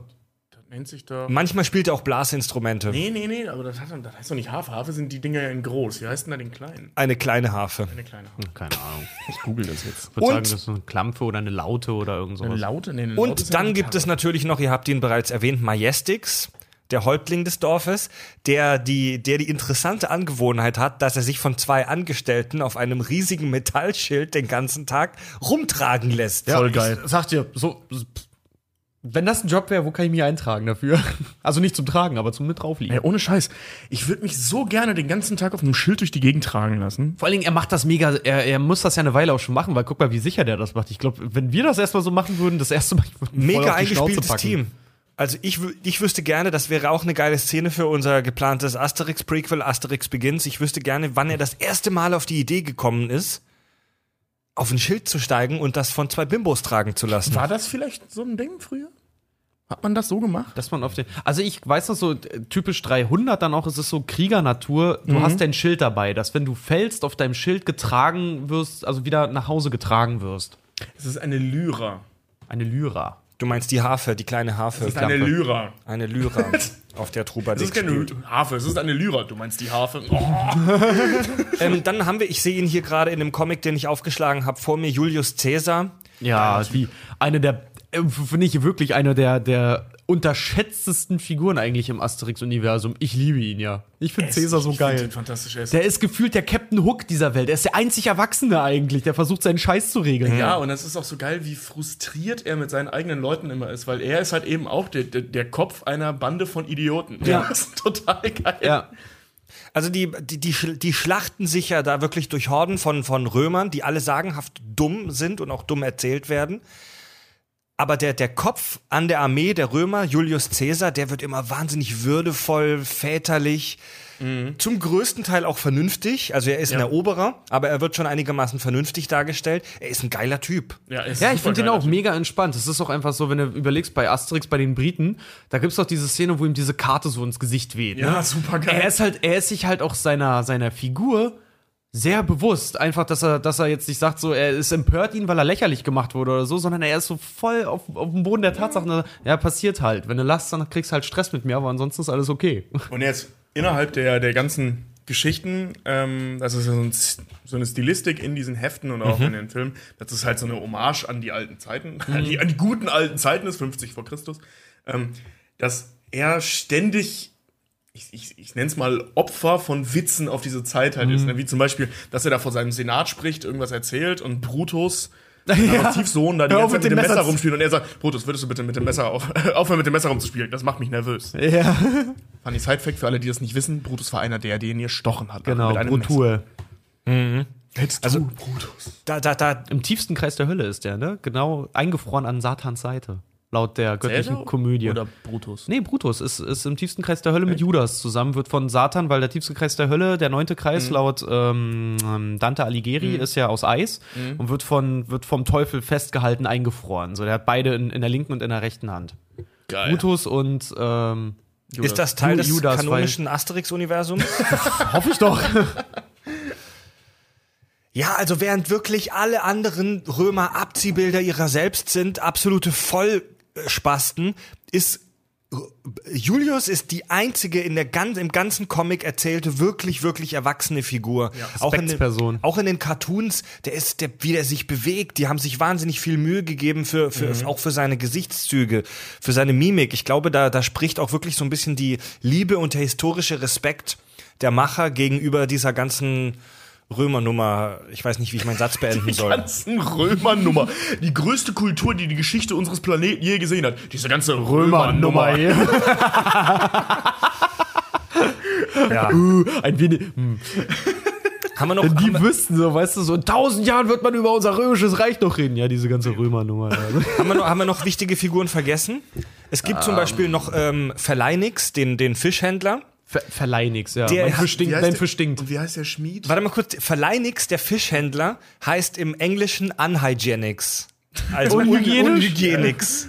Wir haben natürlich die, äh, dann gibt's noch die ganzen ausländischen Figuren, ähm, die auch immer mal wieder vorkommen, wie Die zum Beispiel, Gaga, der Gallia. ja genau, die Piraten ähm, mit, mit dem sehr rassistischen Mann im äh, Krähennest. Den See, also den. Also den, sehr rassistisch äh, produziert. den Navigator, so ein richtig so ein Schwatter mit Schlauchlippen, aber wirklich. Also wirklich ganz das ist, bei, das rassistisch. ist bei Kleopatras das ist noch schlimmer. Ja, Dieser ja. Typ wirklich mit diesen leichten Vampirzähnen, wirklich Lippen, die so groß sind wie seine Augen und so Ja, übelsten Knochen in den Haaren, ey. Die Gaga, die Gaga. Die Also, da Gaga. richtig reden. Dann gibt's halt noch Numerobis, der immer mal wieder auftaucht. Eben zum ersten Mal bei Asterix äh, Mission Cleopatra. Numerobis. Ach, der, der Architekt Der Architekt, ja. ein grün, äh, äh, ägyptischer Architekt. Ähm, Dann hat man. dann Tefax, der Brite, Cousin von Asterix. Ja, nee, sein Vetter. ist so das gleiche, Ist das sein, nee, sein Vetter Vetter, nicht ist Cousin? nicht. Sein Vetter? Nee, ist ein Schwie Der Schwager ist doch der Vetter. Nee. Ist das der Vetter, der, der Cousin? Ich weiß es gerade auch nicht. Wir haben im Dorf haben wir noch Moment, wir haben einen vergessen. Bombastik der Teutone. Hey, da kommen wir später zu. Ja. Das ist noch zu heftiger Tobak. wir haben den alten Sack im Dorf. Pause. Wir haben den alten Sack, den Hugh Hefner des gallischen Dorfes, Geriatrix. Wie? Geriatrix. Der ist Geriatrix. Also Geriatrie ist ja, Ja, die ja, ja. Medizin von den alten, die, die sich um die alten Menschen kümmert. Geriatrie. krass. Geriatrix, der Ja, stimmt. Der, Der am Stock einzige, geht und dann, sobald er seinen Trank drin hat, eigentlich gefühlt nicht stark wird, sondern einfach nur geil. ja, der einzige Ja. im Dorf, der halt eine, eine heiße Frau hat, Falballa. Nein. nee, nee, nee, nee. Quatsch, nicht Falballa. Falballa ist doch hier mit ihrem He-Man-Verschnitt da zusammen. Genau. Oh Gott, wie heißt er denn? Dann haben wir noch gute Mine, die Frau von Majestix, dem Häuptling, ähm, Mutti. Mutti, die, ei- die hat eigentlich die Macht in der Hand im Dorf, denn wenn sie ihrem Mann Majestix sagt, so und so wird's gemacht, dann wird es so und so gemacht. Wie sie sich sein Schild ausleiht, um einkaufen zu gehen. sich auf dem Schild halt durch die Stadt transportieren lassen und er mit ihr die Diskussion hat, als würde sie seine Autoschlüssel nehmen. Mine, ich hab dir gesagt, du sollst nicht immer mein Schild nehmen. Ich muss doch Sachen einholen gehen, also von der Der, der Schmied heißt Automatix. Automatik. Automatik. Äh, auch eine, eine, ein legendäres Duo, Verleinix und Automatix, die sich am Markt immer gegenüberstehen. Und das, wie gesagt, da wohnen 20 Leute oder so. immer wieder aufs Neue in die Situation geraten. Dein Fisch ist nicht frisch, mein Fisch nicht frisch. Schlägerei im ganzen Dorf. Ja, und vor allen Dingen auch immer richtig heftig. So, Leinix schlägt halt immer mit so einem riesen Barsch dann auch immer auf alle ein. Ja, und denkst mit so einem fetten Hammer. Und der, ich wollte gerade sagen, und Automatik ist immer, der knüppelt die wirklich mit so einem Hammer halt, ne? Meine Fresse. Die spinnen die Gallier. Tja, dann sind wir so mit den wichtigsten Figuren eigentlich durch, oder? Lass Jo. mal nachdenken. Ja. Lasst uns schütteln die Hände. What he says. Ja, es gibt noch so ein paar Römerfiguren, aber die weiß ich nicht, wie die heißen, die immer wieder auftauchen. Einmal so ein dicker. Ja, der Dicke mit diesem äh, goldenen General Brustpanzer und halt, so, ne? so ein schmaler General mit so einer hohen Stimme. ja, genau. So Ja, also die, ähm, das gallische Dorf hat ja immer Stress mit diesen Römerlagern, mit diesen vier Lagern drumherum. Da gibt es auch noch so, so Centurios und halt solche Führer. Die sind aber, also die, da muss man sich die Namen jetzt nicht unbedingt merken. Ja, aber das war's von den Hauptfiguren erstmal soweit. Ja. Ja. Reicht Was- ja auch, ne? Was glaubt ihr, wieso ist diese Geschichte so erfolgreich? Also ich ich, ich habe vor kurzem mit einem Kollegen von mir gesprochen, ähm, der aus den USA kommt, ein Ami, ein Amerikaner, und ich habe ihn gefragt, ob er Asterix und Obelix kennt, und ich habe ehrlich gesagt damit gerechnet, dass er sagt, nee, was ist das? Er kannte das. Ja, das ist mega erfolgreich da drüben. Äh, also äh, bei den, es ist bei den Amis jetzt nicht so wie bei uns, dass du in jedem Schreibwarenladen heute noch einen Asterix und Obelix Comic kriegst, aber die Amis kennen das tatsächlich. Das und das muss schon was heißen, dass die, dass die, dass die ignoranten Amis irgendwas aus dem Ausland kennen. Das ist in, in äh, Frankreich sage ich schon, in Amerika sind tatsächlich Asterix und Obelix genau wie hier Tintin, also Tim und Struppi, äh, werden da Kindern in der Schule ganz, ganz nahe gebracht. Gerade so die, die Französisch halt tatsächlich lernen. Die Das- kennen Tim und Struppi und die kennen Asterix und Obelix. Echt? Mhm. As- Asterix und Obelix Comics als Unterrichtsstoff ist aber auch nicht ungewöhnlich. Also sowohl in Europa als auch eben in, in, in Amerika. Ja. Ähm, also wie ich zum Beispiel hatte das auch in der Schule. Ähm, ich habe Französischunterricht hatten wir Asterix Comics, im Lateinunterricht hatten wir Asterix. Ich wollte gerade sagen, Aster Asterix und Obelix Comics hatten wir im, Fra im Französischunterricht damals auch. Und es ist ja auch, äh, ähm, also gerade im Lateinunterricht sehr dankbar, weil das ist einer der wenigen Sachen, die überhaupt in Latein übersetzt werden. Völlig zu Recht. Es ist ja auch hier, Ähm, welches, welches kommt? Barbaras, der Wikinger oder so? Keine Ahnung. Ähm, jedenfalls äh, auf Latein übersetzt, meinst du? Ja. Alle, glaube ich sogar. Ja, war doch hier Barbaras. Nein, ne? ich meine alle Hefte. Ach so, ja. Und, ähm, oder zumindest so gut wie alle Hefte. Und das ist halt super selten, ne, dass irgendwas Popkulturelles in Latein übersetzt wird, weil ganz ehrlich, da hat keiner was von. Spielt den aber halt auch Außer, mega. außer Schüler, dass man halt so Spielt den aber auch halt mega gut in die Karten. Und so. Ne? Ähm, das ist schon irgendwie ganz Schönes. Etwas, das man als Kind kennt, ähm, benutzt oder als Kind mit aufgewachsen ist, benutzen die Lehrer, um einem das Schwachsinnigste aller Zeiten beizubringen, nämlich eine Sprache, die man nicht mehr spricht. ähm, aber dann da, da, da hast du so direkt so einen Zugang, ne? das macht es leichter, weil ich zum Beispiel ähm, war super schlecht in Latein, konnte es aber nicht abwählen. Und ähm, fand es dann ganz schön, das mit Asterix zu lernen, weil ich wenigstens wusste, was da steht, weil ich die Comics kannte. Also da konnte man so ein bisschen fuschen, man hatte direkt einen Bezug dazu. Achso, ach Mensch, Latein ist ja gar nicht so eine theoretische Mathematiksprache. Ähm, doch. Aber diese Nummer gaukelt einem das vor. Ja. Wir hatten uns in der achten Klasse oder so, hatten wir uns auch mal, kennst du ja zur Weihnachtszeit, wenn halt irgendwie die Lehrer auch, wenn keiner mehr was macht und meine französische Lehrerin dann halt auch, so wie es jeder Lehrer dann, ein guter, gewissenhafter Lehrer macht und zeigt einen Film. Ja, genau. Wir haben uns auch Asterix und Obelix halt auf Französisch reingezogen. Ich habe kein Wort verstanden, aber es war trotzdem ganz witzig, weil du als Kind die Filme so oft geballert hast, dass du eigentlich auch im Prinzip alles mitsprechen kannst. Was auch gestern extrem schnell bei allen wieder losging plötzlich. Ja. Äh, dass du halt dann auch, dann guckst du es halt im Französisch, aber kannst es dir halt ableiten dann die ganze Zeit. Und lernst es dann auch so parallel, jedenfalls ein bisschen. Was glaubt ihr, wieso ist diese Geschichte so erfolgreich international? Ich Es ist so kann's wohl- mir, ich kann es mir nicht erklären, aber Asterix und Obelix haben ja auch das Prädikat tatsächlich äh, äh, ausge, ausgestellt, das Prädikat, ähm, na, besonders wertvoll. nee, nicht besonders wertvoll, sondern äh, pädagogisch wertvoll. Pädagogisch. Pädagogisch wertvoll. Das ist wahrscheinlich so, weil es ist so witzig, aber auch unverstohlen. Dir wird's ja schon als Kind ja schon nahegelegt. Ich meine, Genau, wenn womit kannte ich? Sack geht, hau ihm auf die Fresse und nimm vorher Drogen. Ja. Ich meine, mit wie vielen Jahren kennt Das ist doch die Message, oder? mit wie vielen Jahren lernst, lernt man Asterix und Obelix kennen? Mit Ja, und ich bin fünf damit so? aufgewachsen, keine Ahnung. Ich wiederhole, warum ist diese Geschichte so erfolgreich? Also, Weil du sie ist auf der einen Seite, sie wirst. ist auf der einen Seite tut sie so, als wäre sie pädagogisch wertvoll. Zumindest war sie das früher mal. Heute in der heutigen Pädagogik wäre ich mir da nicht so sicher, ähm, weil die ja ein bisschen lascher funktioniert, sag ich mal. Äh, damit meine ich jetzt nicht schlagen, das war früher auch schon schlecht, aber so dieses äh, in dieser Ja-Sager-Pädagogik würde das jetzt glaube ich nicht mehr so reinpassen. Ähm, aber du hast Jetzt holst du aber aus. Diese Ja-Sager-Pädagogik hier. Und Ich wiederhole, warum Ja, ist diese Geschichte doch- so ich, erfolgreich? Ich leite das gerade her. Ja? So, und das heißt, du hast relativ simple Comic-Charaktere, die Werte, also pädagogisch recht wertvolle Werte transportieren, plus geschichtlich im Hintergrund, der satirisch aufgearbeitet wird, aber nicht falsch ist. Also zumindest in den meisten Fällen. Äh, sich sehr nah an der Geschichte ähm, orientiert und somit eben auch einen gewissen Lerncharakter hat. Also das, was ich vorhin meinte, mit, ähm, dass es im Lateinunterricht durchaus sinnvoll war, aufgrund von wie nennt sich das, äh, in Identifizierung äh, äh, mit dem Werk, das als Stoff zu benutzen, funktioniert das eben auch auf historischer Ebene. Also, ne, dass, es dass man relativ viele historische Fakten behält, wenn man als Kind sich Asterix reingezogen hat. Also die Geschichte ist international so erfolgreich, weil sich die Geschichte relativ nah an der wirklichen Historie entlang Genau, hangelt. also sie macht sich, sie macht sich. das ist äh, doch Quatsch. Die Geschichte ist doch nicht international so erfolgreich, weil man da so in die Historie eintaucht, oder? Nee. Nein, unter anderem. Also du hast, du hast eine lustige Geschichte, also ne, Ich, lustige ich, ich, ich will euch absichtlich jetzt Ja, provozieren. ja, schon klar, schon klar. Das Ding ist- du, hast, du, hast, du hast lustige Charaktere, einfach zu verstehende Charaktere, für Kinder leicht Ich nachvollziehbare wollte gerade sagen, vor allem Charaktere. ist, die Charaktere sind auch so gestrickt, dass für jeden halt auch prinzipiell was dabei ist. Genau. Du kannst immer ein Lager beziehen. Genau, und das äh, äh, eben die, äh, also ne, Teile der ähm, tatsächlichen Historie abarbeitend. Also du begleitest zwei externe Figuren, die in, also die in, in reale beziehungsweise historische ähm, Begebenheiten reingesetzt werden, um das mitzuerleben, was da passiert ist. Ja, gerne. Wisst ihr, was ich meine?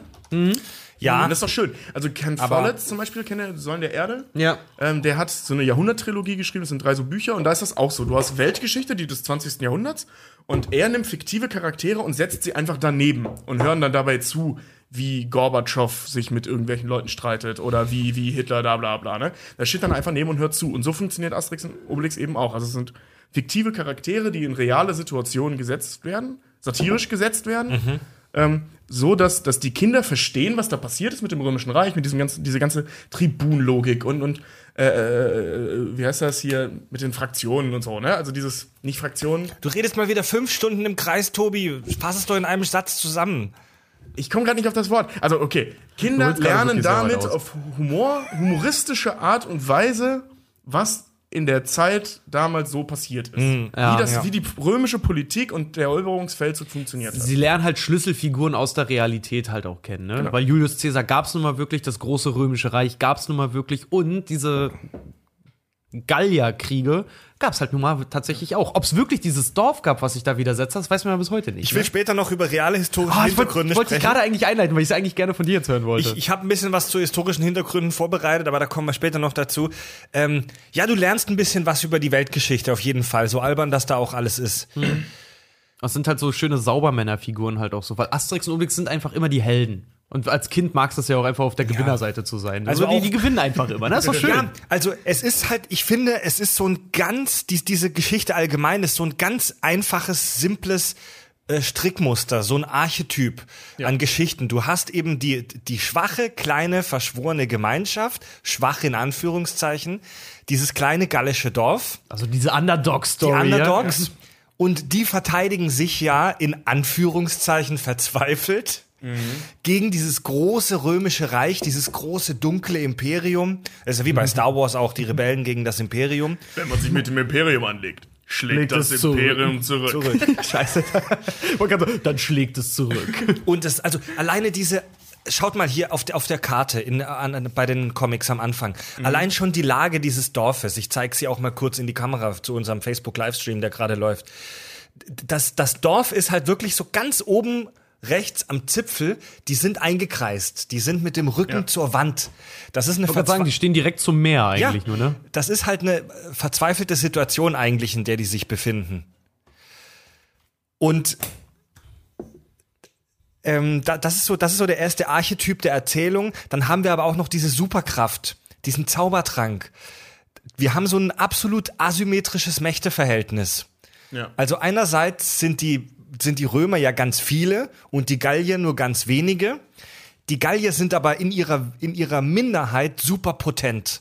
Oh, ich, ich, ich rede mich gerade um Kopf und Kragen. Ihr allem- wisst schon, in welche Richtung das geht, oder? Ja, Vor allem, das weiter, ist, ich fand das- vor allem, warte mal, das, das Ding ist halt auch, die Römer belagern die ja, ich glaube, irgendwann kommt das mal, die, da sagt, da sagt, da verzweifelt Cäsar einmal so ganz kurz und sagt irgendwie seit zwölf Jahren oder sowas belagern wie die Gallier. Also mega lange. Die beißen sich mega heftig an denen die Zähne aus. Aber so dieses 300-Prinzip, ne? Ja, genau, 300, genau. 300, 300 Spartaner, die gegen irgendwie eine riesen millionengroße Perserarmee gekämpft haben Ja. und halt tatsächlich die fertig machen konnten. Ja. Also das ist, das ist jetzt wirklich mit so mit einem, wenn man mal ein bisschen bissig wieder sein will, das ist wirklich schon dieses, dieses, diese Übermenschenfantasie. Dass diese kleine Gruppe von Gallier sich jahrelang gegen diese Übermacht, die Ausländer, die Römer, behaupten kann und die Ja. dazu Mus schlägt. Ja. Genau. Hilfe Von Drogen. Wo ja jeder weiß, dass die Franzosen so stark sind im Krieg führen. Ja. Das ist historisch belegt. Das ist es, ja. Die greifen uns mit ihren weißen Fahnen an, bis sie nicht mal können, du. Ey, die Franzosen sind eine der Atommächte. Ja. Und sie haben ganz, viel, ganz viel schlimmes Essen, mit denen sie uns fernhalten können. Ich habe auch mega viel voll geiles Essen. Ich wollte gerade sagen, ich habe tatsächlich mal Escargot, Schnecken gegessen. War gar nicht mal so schlecht. ich leider noch nie, würde ich aber auch gerne mal Fand ich machen. tatsächlich, also es ist gar nicht mal so schlecht, wenn die richtig zubereitet werden, dann ist das ist so ein bisschen wie so festes Muschelfleisch halt Boah. irgendwie. Es geht. Das klingt aber auch so geil. Ist gar nicht mal so schlecht. Ist gar nicht mal so schlecht. Weltweit bekannt als die Küche, so die französische Cuisine. Ne? So, ist gar nicht mal so schlecht. Du, ich muss ganz ehrlich sagen, ich persönlich mag die englische Küche ja sehr gerne. Was Boah, geh, doch, geh doch nee. heim. Geh doch heim. ich mag das sehr gerne. Ich finde Gekochtes Wildschwein in Pfefferminzsoße. Das ist zu viel. Das arme Schwein. Was genau meinst du, wenn du über die englische Küche sprichst? In Plastik abgepackte Sandwiches oder Bohnen mit Ketchup? Ja. ja, gebackene Bohnen mit Ketchup dann immer. Ja. Ja. ja. Aber gut, wir, ich hab, wir haben dich wir haben- unterbrochen. Worauf wolltest du jetzt hinaus? Wir, wir haben halt, wie, wir haben, das ist wirklich, das ist genau wie bei 300. Wir sind wenige, aber wir haben die Power und können uns gegen die vielen behaupten. Ja. So eine, geschlossen, gem- eine geschlossene Gemeinschaft von Drogensüchtigen, die sich gegen den militärischen Putsch entgegenstellen. ja. Das ist praktisch Christiania. Ja, ja genau, Kopenhagen, ja. Weißt du, diese, Oh diese Mann, kleine anarchistische Minderheit in einem funktionierenden Staatssystem. Ist eigentlich wirklich so dieser Kampf zwischen rechts und links, ne? So Rom, Ja. der voll der, der, der rechtsnationale Staat, der halt irgendwie, ja. der halt irgendwie die Minderheiten recht. unterjochen möchte und total kontrolliert und diktatorisch organisiert ist unter einem einzigen äh, Herrscher, die sich gegen das anarchistische Gallien auflehnen, die im Prinzip eigentlich nur ein gutes Leben führen wollen und den ganzen Tag wahrscheinlich sich mit diesen Drogen dazu Ja, Moment, die interessieren sich wollen. nur für Zaubertrank, Wildschwein, Wein und Frauen. Ja, nur die für die schönen Seiten des Lebens. Das sind unsere Anarchisten. Ja, Ja, gut. sieht man Asterix irgendwo sitzen mit einer Blume im Haar. Ah, die Gallier, sind die Hippies, Die ja. Gallier sind ja auch organisiert in so einem Stamm mit einem Häuptling, aber die Gallier sind schon eher so die Hippies, sage ich jetzt mal. Das Ja, sind so halt freie, freie Liebe und dann wird ja auch noch die Dorfschönheit, wird ja dann noch geklont, damit jeder was von ihr hat. Ja! Ja! Gottes Willen. Ja! Alter, das ist es. Asterix und Obelix, da sind wir mit Sicherheit nicht die Ersten, die drauf kommen, aber Asterix und Obelix ist die immer noch nicht überwundene Nummer des Nationalsozialismus. Wie die Engländer schreiben die Franzosen nichts anderes als Ihr waren irgendwelche Großmächte gemeint zu uns. Man muss dazu sagen, dass denen das auch sehr häufig passiert ist. Die wurden ständig erobert, genau wie die Engländer. Ja, von allen Seiten. Und die, also und genau das ist es wieder, dieses kleine linke Völkchen, ne? So die freiheitsliebenden Leute, die Lebensgenießer wehren sich gegen diesen Staatsapparat, gegen diese Arschlöcher, die uns in Uniformen zwängen wollen, Ja. die uns zwingen wollen, ihren widerlichen italienischen Wein zu saufen. Wo ich das Problem nicht sehe, aber das sind ja Franzosen. Äh, ich wollte ja gerade sagen, ja. Aber das ist halt, die- ich sagen, die Franzosen können ja wenigstens vergleichen. E- Eben, ja, ja, so. Und dagegen wehren die sich. Mit allen Drogen, die ihnen zur Verfügung stehen. Mit allen ihnen zur Verfügung stehenden Drogen. Ja, ist ja wirklich so. Also ich meine, die haben ja sogar hier bei, bei, bei der ersten Realverfilmung, da reicht der Zaubertrank nicht mehr, da ist der Stoff nicht mehr hart genug. Und dann gehen sie zu diesem alten Sack, der schon so drauf ist, dass der mit Pilzen vollgewachsen ist. Ja, grad- und, und der der, hat ja- gibt den, den noch heftiger. Genau, der, von dem sie nur einen Tropfen dann brauchen und dann mega abgehen. ja, Ja, vom zweihörnigen Einhorn. Ja Das ist die Milch vom zweihörnigen Einhorn. Brauchen die dafür. Jetzt, jetzt, schreibt, jetzt schreibt hier äh, Hörer Dennis im Livestream, ist das nicht eine Anspielung auf die Heiden, Nordmänner, Wikinger etc., die sich sehr lange gegen die Römer gewehrt haben? Ja. das ist Ja, auch, ir- irgendwo schon, auch. aber das war, das Es war ein ist- Kriegervolk. Die lebten ja auch für den Krieg. Ja gut, und die, die Gallier nicht, oder was? Die Nee. Gallier bei Aster Ah, Asterix, Nobelix Ich meine, die auch. prügeln sich gerne, aber die organi- organisieren ja jetzt irgendwie keine Armee oder irgend sowas. Aber die lieben es, sich zu kloppen. Für die Ja, ist das das, das Größte, ist- in das den ist- Kampf zu Also, ziehen. pass auf, die, diese ganzen Heiden, äh, Teutonen und, und wie sie nicht all hießen, Germanen und so, ähm, das sind ja, das sind alles im Prinzip dieselben Völker, das sind alles prügelwütige Wilde gewesen. Schon klar, aber das waren ja auch richtig Kriegerstämme. Die hatten ja richtig eine organisierte Armee oder so. Und Das in hat Gallier mit Sicherheit auch. in Gallien ist ja der einzige, der einzige Krieger, den sie haben, ist ja wirklich Asterix. Ja, worauf ich hinaus will, ist, die Gallier, die hatten mit Sicherheit auch Armeen, weil der sagt auch immer, ich habe die, äh, das große Gallien geschlagen und so. Das ist ja, für Cäsar ist es ja eine Auszeichnung, Mhm. Ah, dass er okay, es gut, geschafft stimmt. hat, dieses Volk zu bändigen. So, und 20 Leute, dass die keine Armee stellen, Also da, da braucht man nicht viel Mathekenntnis dafür, dass das halt schwierig Also wird. dieses, Dieses dieses, ist auch so blöd. Der hätte die so leicht überrennen können auch einfach mal. dieses Motiv der kleinen, eingeschworenen Gemeinschaft oder des Einzelnen, der sich so gegen die große, gesichtslose Übermacht ähm, wehrt, das ist absoluter Standard. Also das ist so ein absoluter standardisierter Archetyp der Erzählung. David gegen Goliath. Das findest du in jeder zweiten großen Geschichte der Weltliteratur. Vor allen Dingen ist es dann auch noch so, weil die Franzosen ja heutzutage eigentlich eher zum Kapitulieren neigen oder dafür bekannt sind, dass ausgerechnet Asterix halt sich immer noch wehrt und immer noch gewinnt.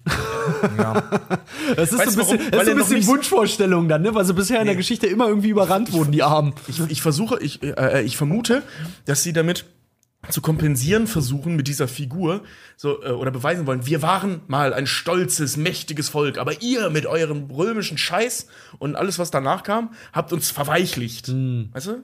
Der Urfranzose, der Gallier, das waren, das waren Männer. Liebe, Weib, Wein und Gesang. Ja? Bart. Und jetzt sind sie nur noch Baguette de Truffaut.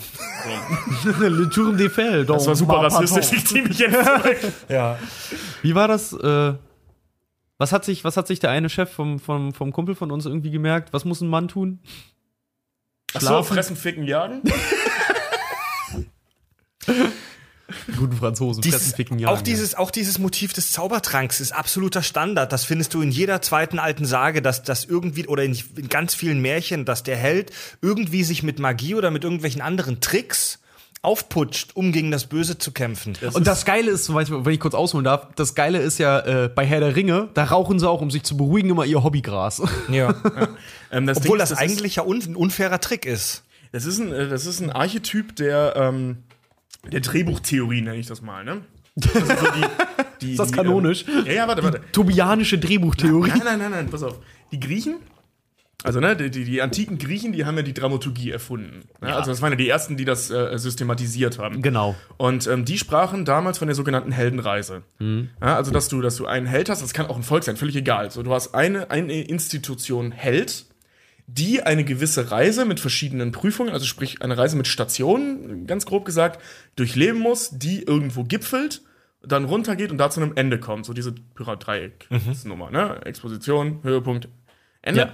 Und ähm, das ist so die Heldenreise, ne? wo sie durch müssen. Das kann ein Volk sein, das kann eine Einzelperson sein, das können zwei sein, völlig egal. Du hast diesen Konglomerat an Protagonist, der da so durch muss. Ne? Und ähm, dieses, dieses äh, ähm, äh, Phänomen Zaubertrank, äh, äh, Elixier nennt man das so in der, in der, in der Theorie, ähm, das gibt's eigentlich in jeder Dramaturgie. Das kann alles Mögliche sein. Das kann eine emotionale Läuterung sein. Das kann ein Zaubertrank sein, also im wahrsten des Wortes ein Elixier. Das kann, das kann das Schwert sein, das der Held finden muss. Das kann Harrys Elderstab sein oder der, der, der, der Stein der Weisen. Das kann alles sein. Aber wie gesagt, das kann auch eine, äh, also in den normalen Also ein reiner, reiner, den meisten, reiner Symbolbegriff dann. Genau. Der, in, den, in den meisten Filmen ist es äh, auf emotionaler Basis, dass der, dass der Held irgendwas bekommt, das ihn emotional dazu bringt, zum Ende gehen zu können. Also nicht physisch stärkt, dass er irgendwas trinkt, sondern dass er sich mit seiner Alten wieder ausspricht. Oder so, ne? Genau. Darauf wollte ich hinaus. Das haben die alten Griechen erfunden. Applaus. Und äh, ja. Und das ist der Zaubertrank eben, da machen sie es wortwörtlich, dass es eben ein Elixier ist, das sie nehmen müssen. Die verlieren es ja auch ständig. Es geht ja häufig darum, dass ähm, äh, Miraculex festgesetzt wird, entführt wird, außer Gefecht gesetzt wird, nicht da ist, bla bla. Und es wird, es ist immer ein ganz großes Thema, dass sie diesen Zaubertrank zurückbekommen, bekommen oder brauen können. Ja. Ich wollte gerade sagen, irgendwann in der Geschichte wechselt das dann auch, dass sie nicht das gallische Dorf einfach fertig machen wollen oder besiegen möchten und dann ja auch, es gibt ja auch, äh, die belagern das ja auch ziemlich erfolgslos dann immer. Und irgendwann kommen sie dann auf den Trichter, wir müssen eigentlich nur den Druiden kidnappen. Und dann geht's immer, immer nur noch darum, dass sie Miraculix Genau, kriegen. ja. Oder das Rezept für den Zaubertrank halt bekommen. Dann Also ich, ich, ich finde es ganz interessant, über- darüber nachzudenken, wenn du dich, wenn du dir jetzt mal vorstellst, du bist Autor und du will, du erfindest jetzt eine Geschichte und du kommst dann auf die Idee dieser Asterix und Obelix Geschichte, müsste man doch eigentlich so in der Erzähltheorie zuerst mal denken, ja, das ist doch eigentlich super scheiße, wenn ich ich habe ich habe ein übermächtiges Volk und dem kann man nichts anhaben. Das das verhindert doch von vornherein ganz viele Konflikte. Also was, ah, ich bin nicht, ich, ich, ich bin gerade nicht konzentriert dabei. Wie soll ich denn meinen Gedanken jetzt hier äh, griffig zusammenfassen? Der, die, de, de, de, äh, Scatman? Ich habe gestern zu viele Brownies gegessen, Leute. Ich muss erst mal kurz nochmal Milch nachtrinken. Ja, aber ich merk's auch. Ich, ich kann in der Zeit schon mal was anderes erzählen. Nee, warte mal. Ich will Nein, also Jetzt gerade mal nicht. ich muss noch kurz meine. Gedanken sammeln. Okay, dann erzähl's mir doch, dann lass? Fred kurz nachdenken. Also in, in, in ihrer Standardkonfiguration, klingt voll scheiße, also wenn, wenn, wenn alle Figuren da sind, wo sie sein sollen, kannst du denen halt nichts anhaben. Also da sind die unbesiegbar, wie wir schon gesagt haben. Das ist so für Storytelling ja eigentlich eher suboptimal, wenn eine Figur unbesiegbar ist, weil es viele Konflikte von vornherein einfach mal ausschließt. Ist aber auch immer so, wie du gerade schon sagtest, wenn sie zusammen sind, dann sind sie unbesiegbar. Der große Showdown in den Geschichten oder auch in den Filmen am Ende ist ja immer, wenn das ganze Dorf wieder vereint ist. Weil sie sich ja auch immer irgendwie aufsplitten und am Ende ist das Dorf immer vereint und dann geht's auch immer wieder rund.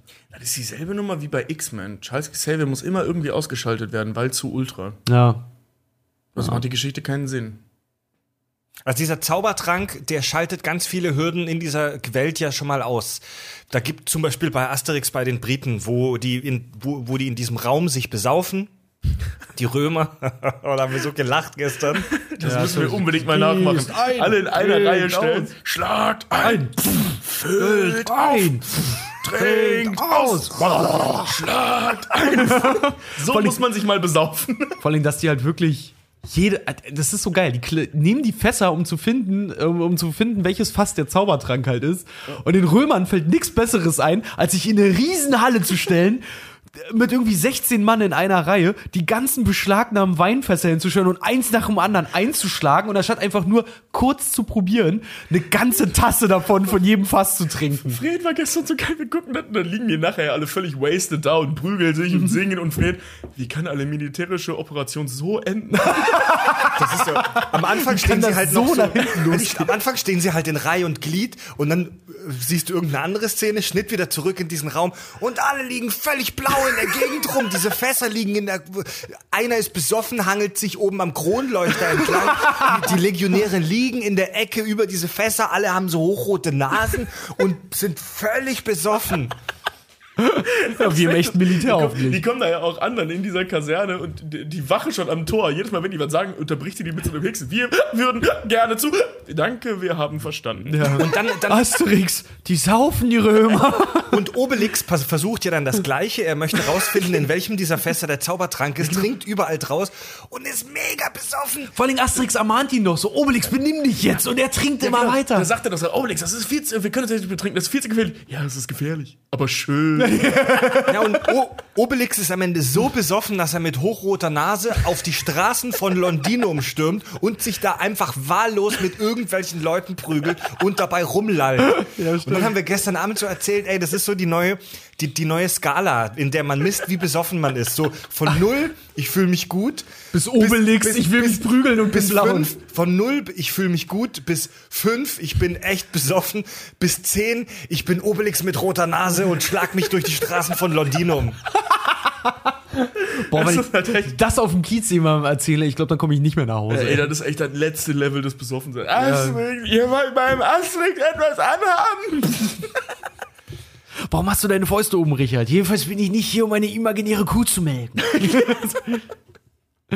Wo waren wir gerade? Ach so, ja, der Zaubertrank. Also da gibt es diese Szene, wo, wo, sie, wo Obelix in diesen Raum möchte und es ist halt völlig klar, dass, dass er sich durch die Türen schlägt, dass er Mauern zertrümmert, dass er dorthin kommt, dass du ihn nicht davon abhalten kannst, dorthin zu kommen.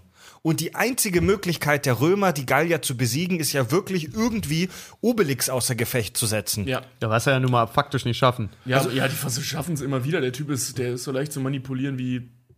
Obel, Obelix Ja, aber so rein in einer, in einer rein so Körperkonfrontation äh, ist Ja. Obelix Ja, genau. einfach ein ernstzunehmender Gegner, Also, du, weil er kannst, halt. du kannst ihn körperlich nicht besiegen. Er ist so, so, so dieses Hulk-Phänomen. Er ist zu krass für alles und jeden. ja. Vor allem auch Ähm, allerdings hat er halt eine ganz große Schwäche. Er ist halt super naiv. Ja, vor allem Obelix Ja. hat, ist euch das mal aufgefallen? Obelix hat selber, hat, äh, trägt seine größte Schwäche permanent mit sich rum. das ist sein Hund. Ja. Wenn sie den mal kaschen, so irgendwie, und Obelix äh, richtig am Sack halt irgendwie haben, dann kann er auch nichts mehr machen. Obelix ist super leicht emotional zu manipulieren. Ja.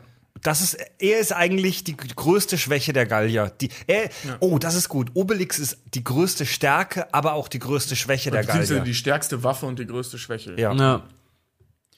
Und äh, oh, du, die Römer schaffen es aber auch regelmäßig, Obelix außer Gefecht zu setzen. Bei, bei, ähm, bei Asterix bei den Briten setzt er sich ja praktisch selbst außer Gefecht, weil er sich so krass besäuft.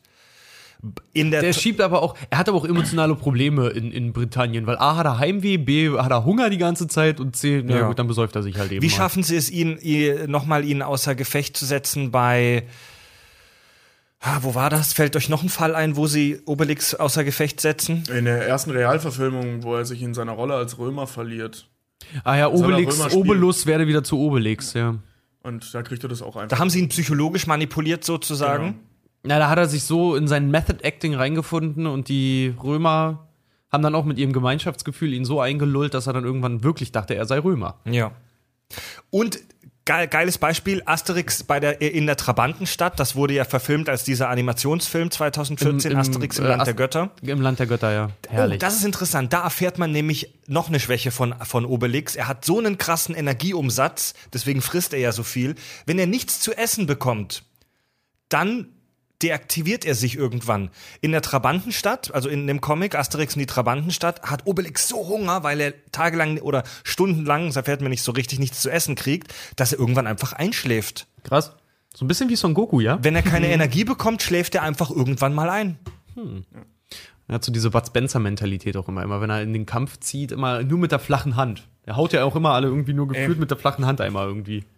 Es gibt ja wirklich, wie viele besoffene Unterhaltungen hat man schon darüber geführt, wie geil die Kampftechnik von Bud Spencer ist. Also wirklich dieses ausgeklügelte System seiner Kampfkunst. Noch besser ist Obelix, weil Obelix hat einen Move, der taucht in den Comic-Verfilmungen zumindest. Ach, meinst, zum ersten Mal, warte, warte, lass mich ausreden, lass Ja. mich das genießen. Okay. Mach mir das nicht kaputt. Mach ich nicht. Ich gehe auch gleich mal pinkeln. In, bei den Briten zum ersten Mal in den Verfilmungen, dass er jemanden am Schnitt, Schn wie heißt das? Schneewittchen? Am Schlawittchen. Schlawittchen, am Schlawittchen, also am Kragen packt, hochhebt und ihn so ohrfeigt. Einfach mit dem Handgelenk. Also einfach nur aus dem Handgelenk raus. Einfach so aus dem Handgelenk. So. Und du siehst aber, wie, wie, Das wie der Kopf so- von dem Römer halt wirklich so hin und so her. wie, als wäre das so ein so ganz eine- leichtes Gummiding. Ja. Ey, das, ist, das sieht so witzig aus. Und jetzt stell dir mal vor, das wäre in der Realität. Ja?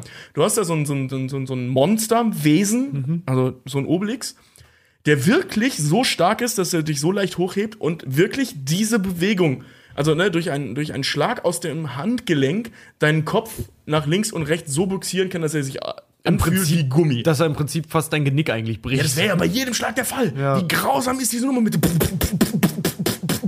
bis dein Genick nur noch da? Mousse ist.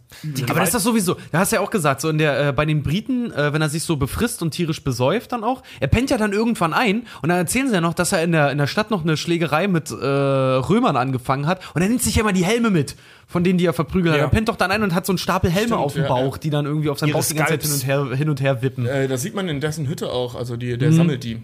Genau. Eigentlich mega, mega Der ist perfide, ne? Mega. Der ist, äh, der ist auch in der Realverfilmung.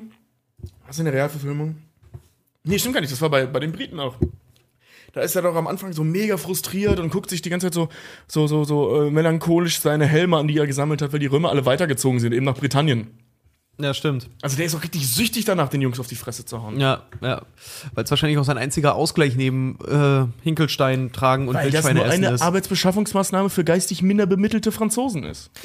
Die äh, Gewaltdarstellung bei Asterix und Obelix ist schon rela relativ heftig. Ja. Also man sieht kein Blut, aber sonst sieht man eigentlich fast alles. Also die Römer kriegen ja richtig auf die Fresse. Ja. Die prügeln sich durch, durch ganze Legionen.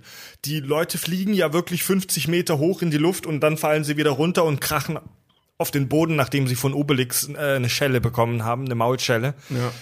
Und die haben, die sind auch danach wirklich zerstört. Die haben, die haben blaue Flecken, die humpeln, die, die müssen Gebrochene Gliedmaßen, überall äh, äh, äh, Verbände Gips, und so. Gipsverbände und so weiter müssen die tragen und brauchen da wirklich auch tagelang wahrscheinlich, um zu recovern von diesen Kämpfen. Ja. Es ist schon nicht ohne, oder? Das ist mega. Also auch, ähm, also es ist ja nicht nur die, die Darstellung an sich, sondern diese, ähm, ich sag mal, dieser, dieser Hang zur Gewaltbereitschaft. Also die lösen ja wirklich jedes Problem damit, dass sie irgendwann früher oder später jemandem auf die Fresse hauen. Ja. Und, und hier, guck mal, die, die einzige von, also wir haben vorhin schon mal erwähnt, ähm, Asterix erobert Rom, diese Nummer mit den Prüfungen, die einzige Prüfung, die wirklich Probleme bereitet, ist die, die man nicht mit Gewalt lösen kann, diese äh, Nummer im Haus der Verrückten, ne, das Verrückte macht. Also Wo das- sie den Passierschein. Ja, wo sie den Passierschein suchen. genau, diesen Passierschein A38, wo sie dann von Schalter zu Schalter geschickt werden und irgendwann durchdrehen, bis halt Asterix, da er clever genug ist, auf die Idee kommt, den Spieß umzudrehen. Aber da kommen sie mit Gewalt nicht weiter und sind völlig überfordert. Also das geht wirklich hauptsächlich darum, sich aus, die, aus den Problemen rauszuprügeln, beziehungsweise die körperliche, also durch den Zaubertrank die äh, körperliche Überlegenheit auszunutzen. Oder nicht? Absolut. Ich nick mal ins Mikro. Also die, also die, das, die, die Römer, die da verprügelt wurden und die wirklich so in ihrem eigenen Saft liegen mit blauen Augen und so weiter, die haben ja auch Schmerzen. Also die, die Mhm. stöhnen ja, okay, also es wirkt jetzt nicht so, als ob die da wirklich Höllenqualen leiden. Es wirkt Naja, eher so, als ob die verkatert sind. Die sehen also, aber auch manchmal auch, die werden auch, die, die äh, haben auch manchmal so richtig verbundene Beine, laufen auf Krücken, ja, haben wir richtig gerade, blaue Augen. Haben wir gerade gesagt, während du auf der Toilette warst, Oh, lieber verdammt. Richard. Okay. Mist. ja, habe ich nicht gehört. Und das kriegen die Hörer im Audiofeed gar nicht mit, wenn wir heimlich mal aufs Klo gehen, oder? Das machen wir immer so Ja, clever. Eben, eben gerade, das war die dritte Tasse Kaffee. Ich habe hier echt eben gerade, ich dachte schon, ich platz gleich. Ey, deswegen bin ich mal schnell gegangen. Nein, wir haben kein Einmachglas unter dem Tisch, liebe Hörer. Ich habe hab meinen Katheter heute vergessen. Die, die, die Gewaltdarstellung ist auf jeden Fall schon heftig. Und wenn man, wenn man eigentlich mal so drüber nachdenkt, sollte man das auch keinen Kindern zeigen. Aber es ist halt alles voll, vollkommen albern. Und ich meine, hattet ihr als Kinder Angst vor der Gewalt bei Asterix und Obelix? Nur bei Operation Hinkelstein, als Miraculix den Hinkelstein auf den Kopf gekriegt hat.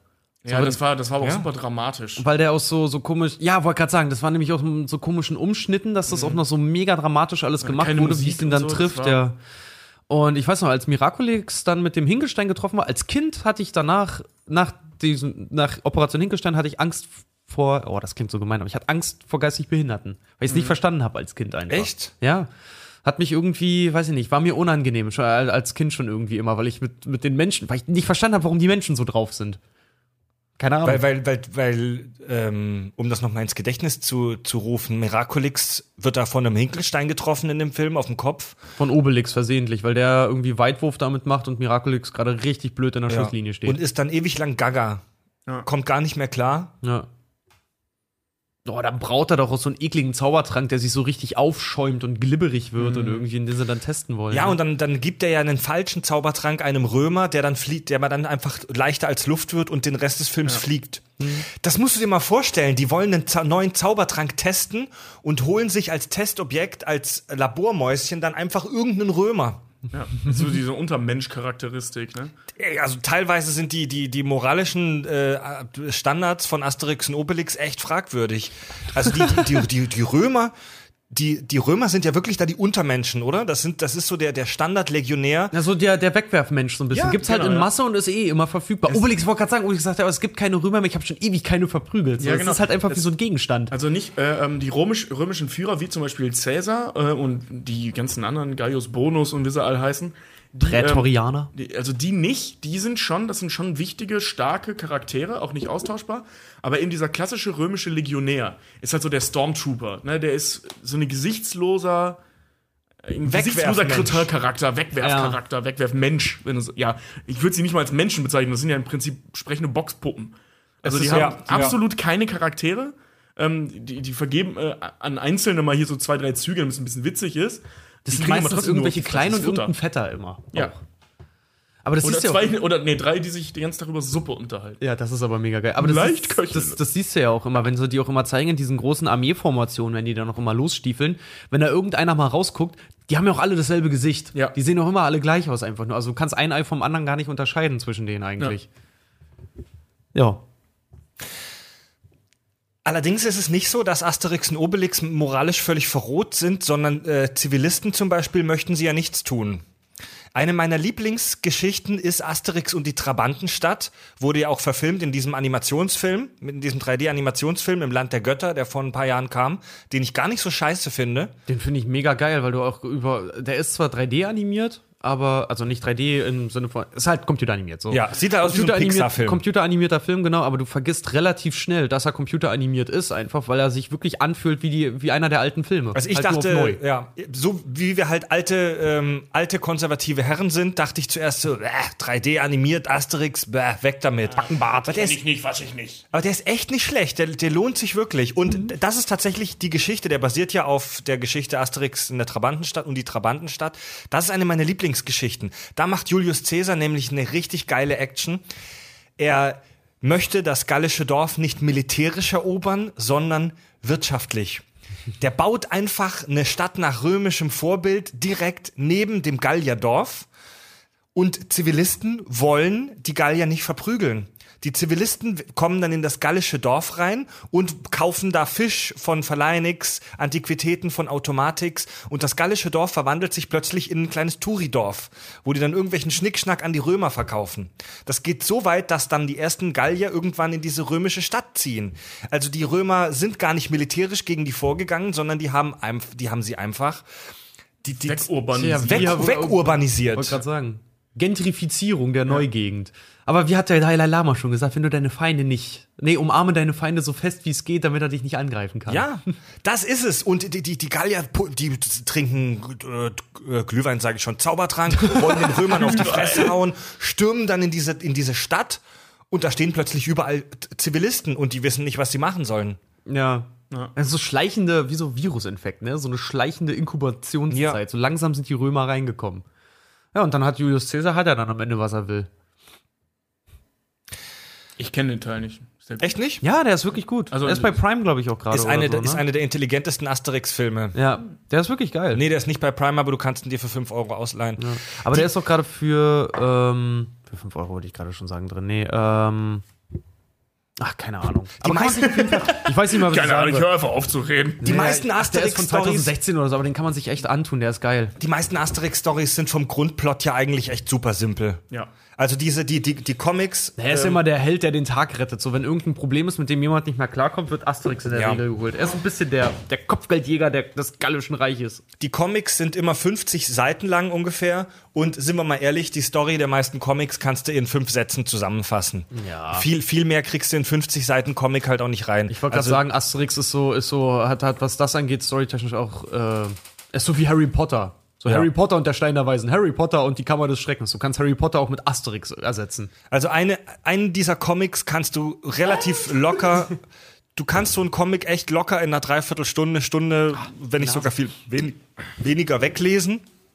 Das sind einfach schöne Geschichten. Hast die Zeit gestoppt, als du auf dem Klo saß, ja? Nee, aber das so, so Hin- und Rückfahrt zur Arbeit an einem Tag irgendwie und so ein Comic ist weg.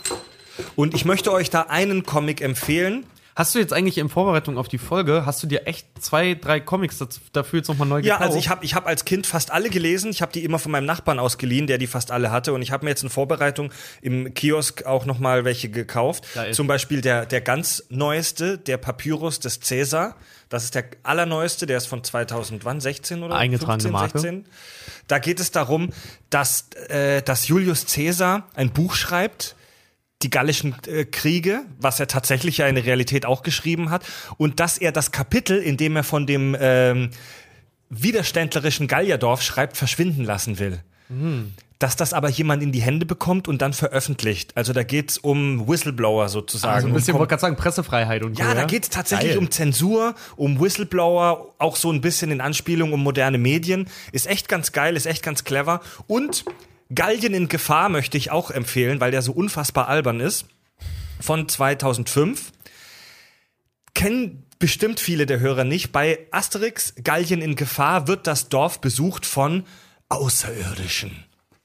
Ernsthaft? Da landet, ich zeige euch das jetzt mal hier im Livestream, da landet tatsächlich ein riesiges, kugelförmiges Raumschiff über dem gallischen Dorf. Ja, Aha. Also so wirklich Independence Day mäßig. Und aus diesem Raumschiff steigt dann ein Außerirdischer aus, der aussieht wie eine merkwürdige Mischung aus Teletubby und Mickey Mouse. Der sieht aus, der sieht aus wie dieses, äh, äh, äh, kennt ihr noch hier Fufo? Der, ja. Dieser komische Joghurt, so sieht das Vieh aus. Ja. Ja. ja, geil. Und es, es, als ob das noch nicht skurril genug wäre, haben die Außerirdischen dort sogenannte Superklone die aussehen wie Arnold Schwarzenegger in einem Superman-Kostüm. Mit einem Stern drauf. Und weißt du, wie die heißen? Schwarzi. ich zeig's jetzt auch mal in die Ist das auch eins von den neueren Comics jetzt, ja, oder was? 2012. Alter, ist ja richtig krass. Das sieht ja schon richtig aus wie so ein Comic. Vor allen Dingen so wirklich, das ist ja mal voll fernab von dem, was sonst eigentlich ja, bei Asterix und, und Obelix so immer Technologie halt, ne? Die werden dann halt auch angegriffen von, von solchen merkwürdigen, fast schon reptilienartigen Außerirdischen. Was haben die geraucht? Und dann gibt es einen fetten Endkampf. Und äh, ja, ein riesiges, riesige Raumschiffe. Es ist super abgefahren. Mhm.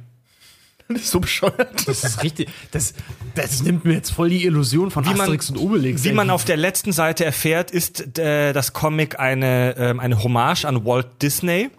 Der, der, äh, der gute Alien heißt Tatzilvine, was ein Anagramm ist für Walt Disney.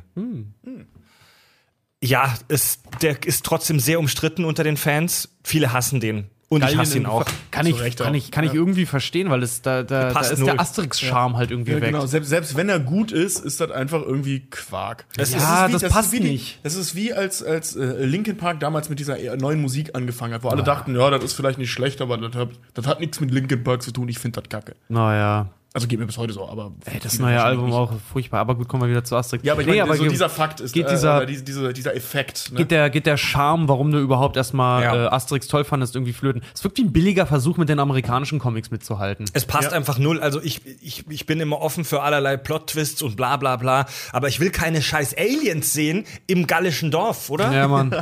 Und das von einem eingefleischten Sci-Fi-Fan hier. Ja. Gut. Schließen wir auch dieses Kapitel. Wollen wir über Gérard Depardieu mal reden? Dieser widerliche.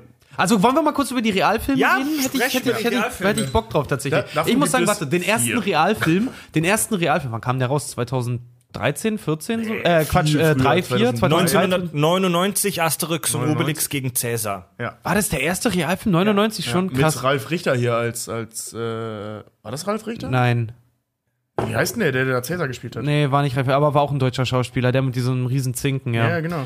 Ähm, aber, ach Gott, ich weiß auch nicht mehr, wie er heißt. Das ist aber ein ganz bekannter Schauspieler auch. Spielt halt auch viel im französischen Filmen mit. Ähm, hatte ich als Kind, als, äh, vor der, äh, als Kind richtig Schiss vor, vor dem ersten Film, ne? Weil ich das mit diesem komischen Monster und mit diesen, mit diesen Vogelspinnen, dieses Becken, wo er da durch muss und diese Aufgaben, die er da erfüllen muss, das war ich als Kind mega gruselig. Ich fand den total klasse. Also ich fand, ihn- ich finde ihn heute auch klasse, aber damals, weiß ich noch, habe ich mich richtig erschrocken von dem Scheiß. Christian Clavier als. Ah, genau. Als Cäsar. Äh, als Asterix. Asterix. Äh, Asterix. Ja. Als Asterix. Genau. Auch nichts mehr gerissen. Ja, die- Ähm, warte. Ja, rede weiter. Die, die Realfilme, äh, wisst ihr was über den Erfolg? die Gottfried ersten, Jon. Gottfried John. Mhm. Die ersten waren schon relativ erfolgreich, die ersten Realfilme von Asterix und Obelix. Ja, der, Irgendwann, der erste und danach fing das massiv, also fing der, also der zweite Cleopatra finde ich persönlich noch ziemlich lustig, den gucke ich mir heute noch gerne an. ja, Und das danach die letzten beiden Olympischen Spielen und Auftrag ihrer Majestät völlig, völlig Das. Interesse der Öffentlichkeit flaute dann aber auch irgendwie ab. Ja. Der, der, der letzte, 2012, Asterix und Obelix im Auftrag ihrer Majestät, also Asterix bei den Briten. Wir haben uns den gestern auch noch mal kurz ich angeguckt. hab den noch nie gesehen, den Realfilm. Super scheiße. Ganz scheiße große Besch- ganz und große wirkt auch ultra billig. Der war in 3D und du siehst in super vielen Szenen. In- wir konnten nicht. Mit 3D-Effekt so diesen. äh. Ja, genau, also so, ne? äh, Und du siehst in dem Film, beziehungsweise, man kann nicht, wir haben ja in 2D geguckt, logischerweise, am Fernseher, ähm, Du kannst nicht genau sagen, ob die einfach richtig vor richtig schlechten Greenscreen, beziehungsweise Greenscreen mit richtig schlechten Keys, also richtig schlecht ausgeschnittene Ja, ja. Schauspieler sind.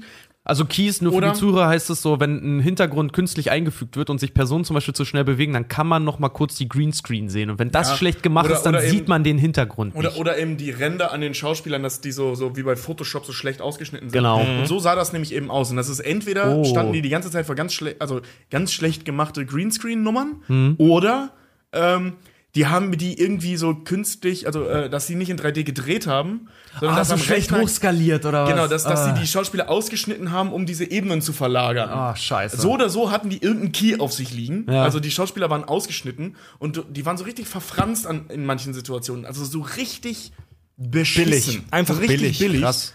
Ähm, Also nur mal super noch mal für die beschissene Key- Ausstattung. Also Ja. die, die ganzen Oh, naja. äh, äh, ähm, Requisiten, Kostüme, die sahen grauenhaft aus. Mhm. T-Fax, ich glaube, ich habe in, in meinem Leben noch nie so einen unpassenden Schauspieler gesehen. Da, das, das muss ich auch sagen, äh, äh, weil du es gerade sagst mit den, mit den Kostümen. Irgendwie bei dem ersten Film wirkte das alles noch so Herr der Ringe mäßig echt. Ja, genau, die so, als würde versucht. das wirklich Ja, auch so ja. aussehen. Und dann irgendwann wurde das immer mehr so Faschingskostüm-mäßig. In dem letzten, also in dem, äh, hier bei den Briten Realfilm oder im Auftrag der Majestät, ihrer Majestät, äh, hat Obelix, also Gérard Depardieu, nicht mal einen Gürtel mehr oben drüber. Das ist so ein Plastikding, das auf die Hose drauf geklatscht ist. Du siehst sogar noch hinten die Naht, wenn du so willst, also da, wo der zusammengesteckt ist. Mega sieht schlecht. Der hat ja im ersten scheiße Film hat er noch so ein richtig wie so ein Wrestler-Gürtel noch richtig um. Ledergürtel. Ja. Oh Mann. Äh, ganz Wie furchtbar auch diesen. Fettsuit, den er da drunter trägt. Du siehst richtig, wie er unten aus Schaumstoff besteht. Echt? Also, das ist so mies gemacht. Also Asterix und Obelix im Auftrag ihrer Majestät ist ich mir wirklich kein. Positivbeispiel für die Reihe. Nee. Auch ein ganz furchtbarer Cäsar und so. Also wirklich. Es gab in den 80ern übrigens einen großen äh, Rechtsstreit. Es gab nämlich einen Haufen Plagiate von Asterix und Obelix Comics. Da haben irgendwelche, äh, irgendwelche Ökos haben einfach wahllos Bilder aus den Original Asterix und Obelix Comics anders zusammengefügt in der Reihenfolge und die Sprechblasen ersetzt, sodass sich kleine Geschichten daraus entstanden äh, entsprungen sind, äh, wo es gegen Kernkraft geht oder gegen militärische Aufrüstung oder gegen den Frankfurter Flughafen und so weiter. Da kamen so kleine gefakte Asterix und Obelix Comics mit äh, irgendwelchen ähm, äh, ökologischen Botschaften dann raus. Okay. Und das wurde dann aber natürlich unterbunden, weil das ist äh, halt äh, rechte Klau. Also wir müssen noch kurz in den Realfilm, ähm, du hast es gerade schon mal angeschnitten, aber ich finde, das ist zu wenig rübergekommen, wie unglaublich toll Mission Cleopatra war. Oh ja. Der zweite Realfilm, ich Der weiß nicht, sehr- welcher Produzent das Ding durchgewunken hat. Aber der ist ein Gott. Ohne Scheiß, da haben sich Leute hingesetzt und ein Drehbuch zusammengeschmiert. Und das fühlt sich wirklich ein bisschen zusammengeschmiert an, weil die haben den Comic genommen und ganz viel so richtig geistigen Dünnschiss da reingesteckt in dieses Drehbuch. So echt, echte Lebensreferenzen. Alleine, dass ein Schwarzer halt irgendwie auch das, äh, äh, ähm, das ist- römische Reich ja repräsentiert und der auch noch von hinten aussieht wie Darth Vader. und, und noch sagt, weißt du, der, der sagt das. Steht er da, guckt in die, also so an die, an die Kamera vorbei, wenn man sich mit dem Imperium anlegt, dreht sich langsam um, der Imperial Marsch setzt ein, er dreht sich um, hat einen schwarzen Umhang und so einen schwarzen Römerhut, der so ein bisschen nach unten weggestreckt äh, streckter aussieht. Wie so ein Wenn Samurai-Helm weggeht, äh, also wie der von Vader halt so, Wenn ja. man sich mit dem Imperium an, äh, äh, anlegt, dreht sich um, sieht von hinten aus wie Darth Vader, schlägt das Imperium zurück. also wirklich so albern. Oder auch, weißt du, Obelix rennt in Zeitlupe auf diese römische Armee zu und der äh, Aufsprecher, aufgrund der extremen Gewaltdarstellung in dieser Szene zeigen wir ihn lieber eine Dokumentation über Langusten. Ja, Das ist so eine super 8-Aufnahme von einer Languste eingespielt, wo die absoluten Schwachsinn drüber reden. So ein bisschen Spongebob-Humor. ja genau, wieder zurück und prügeln mega halt auf die Römer ein. Ja, es oder halt eine Kung-Fu-Szene, wo sie auf einmal, wo der Ägypter gegen den anderen Ägypter, wo sie auf einmal anfangen, Japanisch zu reden, nur weil sie Martial Arts kämpfen. Ja, genau, und wo sie vor allen Dingen auch Szenen aus Matrix halt auch wieder Genau, nachstellen ja, und sowas. ja, ja. Also eine voll eine Hommage an alle möglichen Es- Filmgenres es auch. Gibt, es gibt eine Figur namens Vodaphonis, die. Empfangsschwierigkeiten hat. es ist wirklich viel zu geil. Oder, oder Cäsar, der da sitzt. Oder schreiben Sie mit Caesar. Mein, meinen Sie nicht Cäsar, Sir? Sir? Ja, ich wollte mal ein bisschen Pep reinbringen. Aber mir sind also Also super alberner Ja. Scheiß, der geht mega von den, also Humor, äh, vom Humor her, super von den Comics weg. Also ähm, Aber bleib, bleib bei dieser Slapstick-Nummer, bleib bei der, bei der Satire, keine Frage. Baut aber unheimlich viel Schwachsinn da ein, was super lustig ist. Aber das ich- war der einzige Film, der das versucht hat. der, der, das wollte gerade sagen, das Sympathische an dem Film ist halt einfach auch, dass die, ähm, du siehst halt vom ersten Moment an, der nimmt sich selber nicht ernst. Überhaupt ich finde, ich Aber auf finde- eine gute Weise. Ja, genau. Und ich finde, es gibt nichts Schlimmeres als einen albernen oder bescheuerten Film, der sich viel zu ernst und viel zu wichtig nimmt. Und die haben das halt voll durchgezogen, dass sie gesagt haben, ja komm, das Drehbuch scheint scheiße zu sein. Lass uns einfach ein paar moderne Referenzen mit einbauen, dann wird das Ding auch lustig. Und tatsächlich ist er ja auch. Der ist super lustig. Ja. Der ist super. Er ist super albern, aber lustig. Ich, ich habe diese Realfilme am Anfang ja natürlich äh, reflexartig abgelehnt, Ja. wie schon gesagt, als äh, auch einer der alten, äh, der, der, der alten Fans. Die, die gelten unter den, unter den wirklichen alten Fans auch, äh, sind die auch total verpönt. Ja, Kann ich auch gut aber verstehen. also ich die ersten zwei finde ich auch ganz schön. Ähm, beim dritten fing es dann an hier mit Olymp bei den Olympischen Spielen, wo Michael Schumacher dann plötzlich als Schumix auftaucht. Der? Oder Michael Ja, also Schumacher. der, der richtige Michael Schumacher. Ernsthaft? Ja, ja, der der echte- Ich habe den nie gesehen. Ich habe, ich weiß, mein Vater hatte den damals im Kino und ich habe mal irgendwie so kurz reingeguckt und mir kam das immer vor einfach nur wie eine Aneinanderreihung von, das passiert jetzt äh, bei diesen Olympischen Spielen so äh, immer so, die sind Nee, jetzt bei also der der- Disziplin, der- jetzt passiert das, jetzt passiert das. Das war immer nur so eine, eine Aneinanderreihung irgendwie. Nee, also der, wenn du den komplett guckst, der hat schon eine, schon eine recht sinnvolle Dramaturgie, eine einfache, aber schon nachvollziehbare. Ja. Ähm, das Problem bei dem Film ist eher, A, ist der Asterix-Schauspieler scheiße, Mhm. ähm, der äh, Dings. Der Cäsar ist ganz cool gemacht. Der ist so ein, so ein alter, dickerer Typ, also auch ein deutlich älterer Cäsar als sonst. Mhm. Und der ist so von sich eingenommen, der ist so unfassbar narzisstisch, der, der spricht von sich auch nur in der dritten Person. Und steht Cäsar. Ja, Cäsar hat das entschieden. Und so, also, das ist eine ganz coole Variante. Also, es ist nicht mehr dieser ehrfürchtige alte Mann, der, wo du richtig Angst vor hast, so dieser Herrschertyp, sondern so ein total skurriler alter Sack, der sich selbst total geil findet. Der hat auch einen königlichen Vorspiegler und so. Also der, der ist ganz witzig, aber der eigentliche Antagonist, Brutus, der ist halt so kacke und so lächerlich, dass, der, der versaut dir den ganzen Film, weil er so scheiße ist.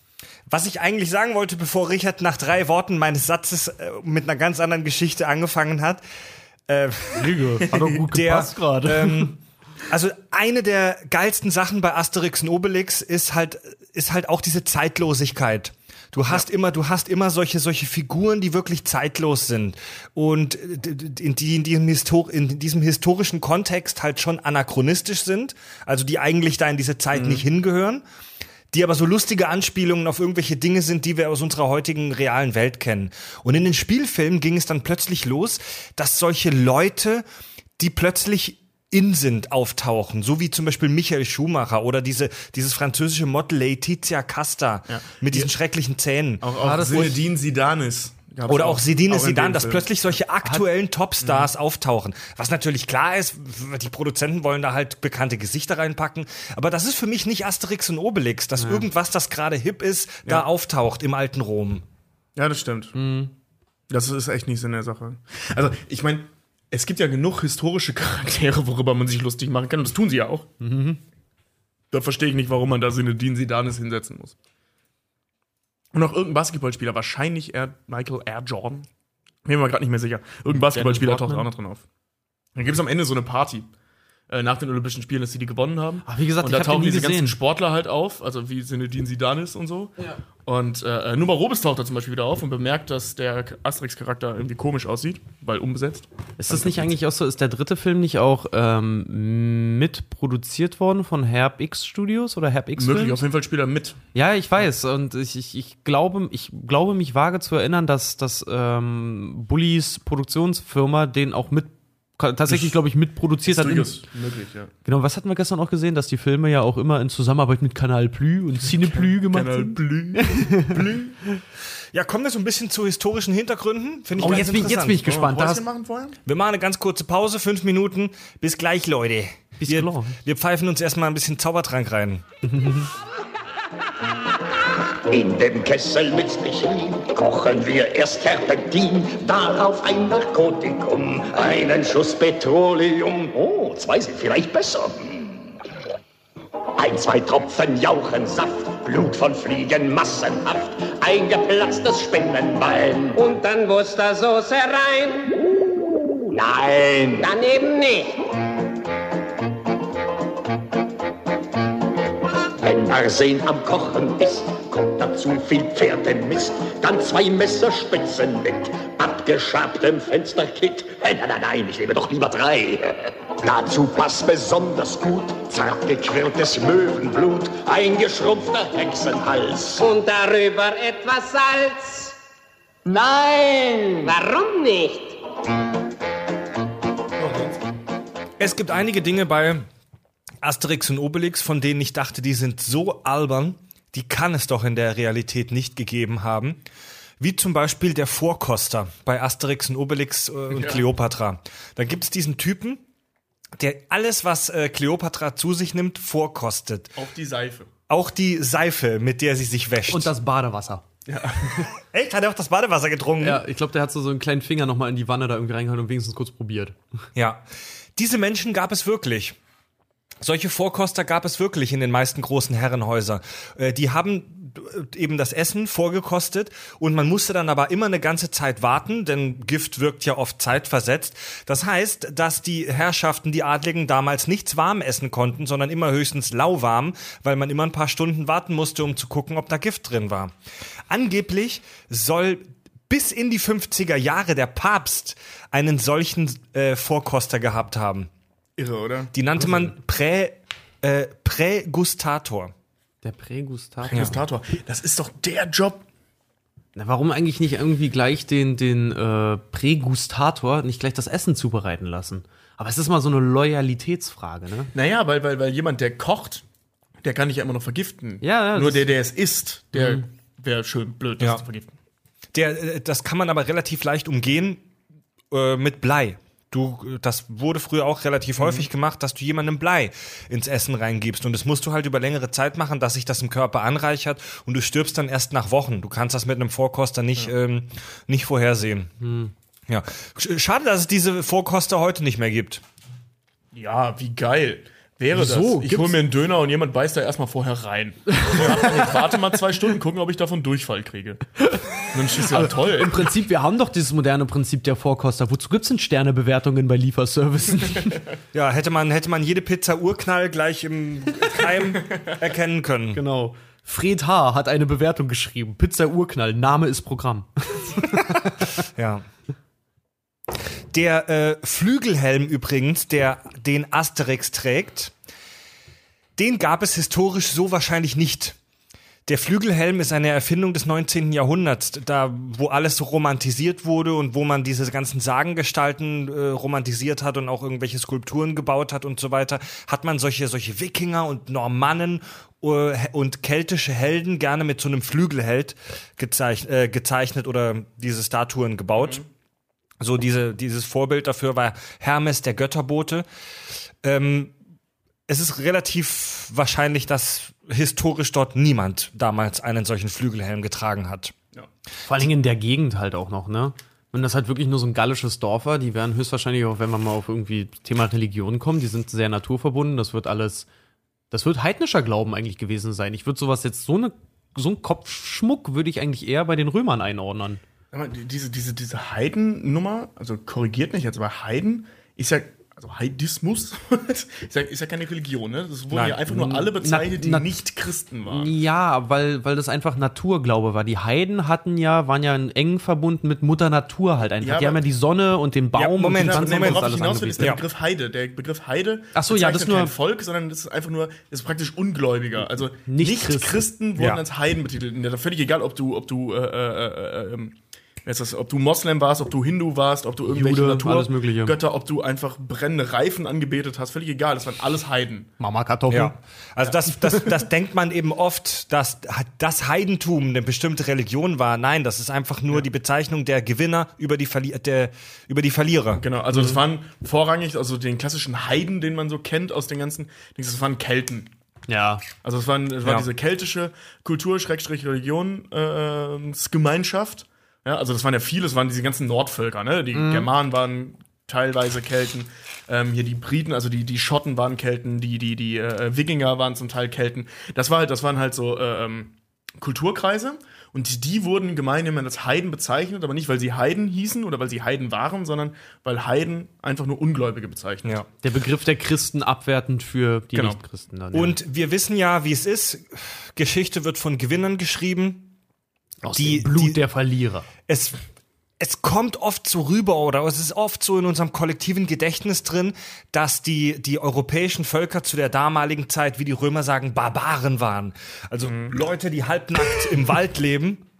Leute, die in Unterhosen im Wald leben, äh, gerade gerade so vier Worte gerade aussprechen können und dann mit stumpfen Knüppeln einfach so draufhauen. Aber das waren auch Hochkulturen, das waren die Kelten hier in Europa, das waren äh, die meisten Teile eben Europas, die von den Römern nicht eingenommen werden konnten, waren äh, de, waren Kelten und die von denen hat man auch ganz viele tolle Sachen gefunden. Die haben tolle Werkzeuge geschmiedet, die sind auch in organisierten Schiffe vor allem. Schiffe, die hatten einen tollen Schiffbau. Das waren auch wertvolle Kulturen. Das waren nicht nur irgendwelche besoffenen Idioten, die im Wald rumgehangen sind. Die Römer haben sich dann halt einfach dementsprechend besser gefunden, weil sie hatten ja, naja, die erste Demokratie ja eigentlich schon oder ein demokratisches nee, nee. System. Die haben, die haben es ja von den Griechen kopiert. Also die Griechen haben die Demokratie erfunden. Genau. Also diese Res Publica, das, Ja, oder das Ding der ich will mal nicht sagen, Völker. ich will mal nicht sagen erfunden, ich würde eher sagen e- etabliert halt so. Die haben halt so ihre Nee, ihren, nee, ihren Griechen haben es Staat erfunden. Also die Demokratie. Hm. Und die römische Kultur hat das ja streckenweise übernommen, bis Genau. dann Caesar kam.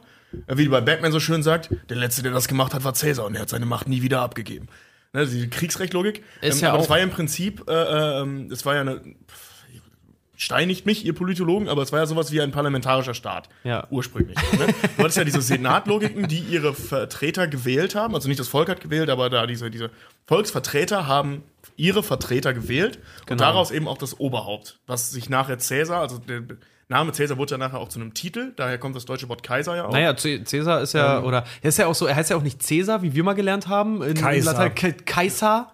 Ne? Und äh, also daher kommt der, der deutsche Begriff Kaiser kommt ja auch daher. Das Ja. ist ja eine Ableitung von dem Wort Cäsar oder Kaiser. Du hast Zeit, Tobi. Hä? Aber du wenn hast ich Zeit, Tobi, du sprichst wahnsinnig schnell. Ja, Wenn- ja, aber wenn ich zu lange rede, sagst du wieder, Tobi kommt zum Punkt. Deswegen versuche ich einfach mal ganz klar, mal ganz schnell. Fred ist, was das angeht, Fred ist, was das angeht, wie so eine, wie so eine unglückliche Frau in der Beziehung. Egal was man macht, man macht's falsch. Ja, aber to Tobi, du sagst so interessante Sachen, aber du nuschelst manchmal so und du lässt ganze Teile von irgendwelchen Sätzen aus. Ja, weil du immer sagst, ich soll mich Red mal, kurz fassen. red, ja, red mal weiter, red mal weiter. Ich weiß jetzt nicht mehr, worüber ich geredet Darf habe. ich- Worüber habe ich geredet? Über Kaiser. Cäsar. Ich wollte ganz kurz genau auch nochmal auf Julius Caesar ja dann kommen, oder Julius der Caesar. Äh, der ist ja gar nicht gewählt worden, ne? Der ist ja einfach ernannt worden, weil äh, sich Rom in, einer, in einem Genau, Notstand das halt so befand. Ne? So genau, alle, alle, alle ja. Kräfte des Staates wurden deswegen auf eine Person gebündelt und er hat das ja nie wieder abgegeben dann. Genau. Bis er halt dann. Deswegen ist er dann ja auch geputscht worden nachher. jo, so 23 Mal. Wie viel oft haben sie auf ihn eingestochen? Ja, jeder aus dem Senat einmal da. Oder aus diesem, aus diesem Senat. Ich weiß gar nicht, wie, wie lief das mit den Senaten bei denen? Lateinunterricht ist echt lange her. Da bin ich auch Du, kein da bin Pro, ich gerade auch überfragt. Ich weiß Jedenfalls- nur noch, sie hatten Orgien und irgendwie. Ja. ja. So kann man die römische Geschichte zusammenfassen. Sie hatten Orgien. Noch ganz kurz zu dem Flügelhelm. Äh, oft, oft denkt man, es gibt ja diese Kippenmarke, Gouloir Blonde. Die Zigaretten mit dem Eingetragene Marke. Flügelhelm drauf, eingetragene Marke. Und ich habe das schon ein paar Mal gehört, dass Leute gesagt haben, ja, das ist ja, das ist, spielt ja auf Asterix an. Das ist falsch. Denn Gouloir Blonde gibt es bereits seit den 20ern. Seit 1925 haben die den Flügelhelm auf ihren Kippenpackungen. Ähm, also wenn, dann ist eher Asterix auf die Kippen äh, eine Anspielung. Aber wie gesagt, das ist allgemein so ein, dieser Flügelhelm ist allgemein so ein Bild, das in unsere Kulturgeschichte Einzug gefunden Gouloir, hat. beziehungsweise Gouloirs, in, also so die Schreibweise der Zigaretten heißt ja auch Galoise. Gallierin. Ne? Also Blonde Gallierin. Ist eigentlich Blonde auch ganz Gallierin, interessant. So Asterix als äh, Werbevertreter für eine Zigarettenmarke, dem denen es immer gut geht, der immer entspannt ist, der so sein Ding macht, weißt du? Asterix selbst ist ein Abziehbild einer historischen Figur, nämlich Vercingetorix. Was ernsthaft? Ja. das war ein, das war ein gallischer, äh, so, ja, König, würde ich das jetzt mal Ja. grob nennen. Also er war so, so ein Hauptmann-Typ. Also das krass. war einer, der äh, äh, historisch wichtige Schlachten gegen die Römer geschlagen hat und im Endeffekt verloren, ne? Also bei den, bei Da den war das bestimmt nicht so süß wie in den Comics. Nein, nein, Da, nein. da muss ich mal ein bisschen auf, ausholen. Wir sind hier im Jahr 50 vor Christus bei Asterix und Obelix. Ähm, Höhepunkt der Gallischen Kriege, also auch in der Realität. Die Gallischen Kriege wurden in der Realität 52 vor Christus niedergeschlagen. Und Frank Frankreich, wie wir das heute kennen, gab es damals nicht. Es gab damals ja auch nicht das Deutschland, wie wir das heute kennen, sondern das waren ganz viele Stämme, die, die in dieser Region halt waren und das war halt alles aufgesplittert.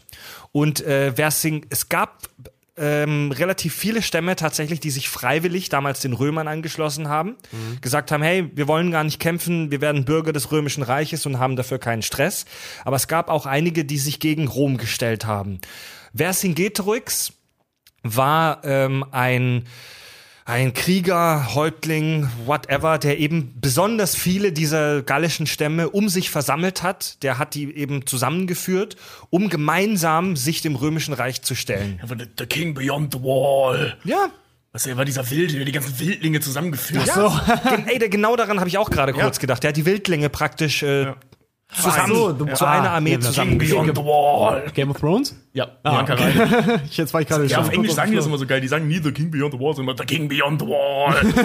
Wer the King of the North.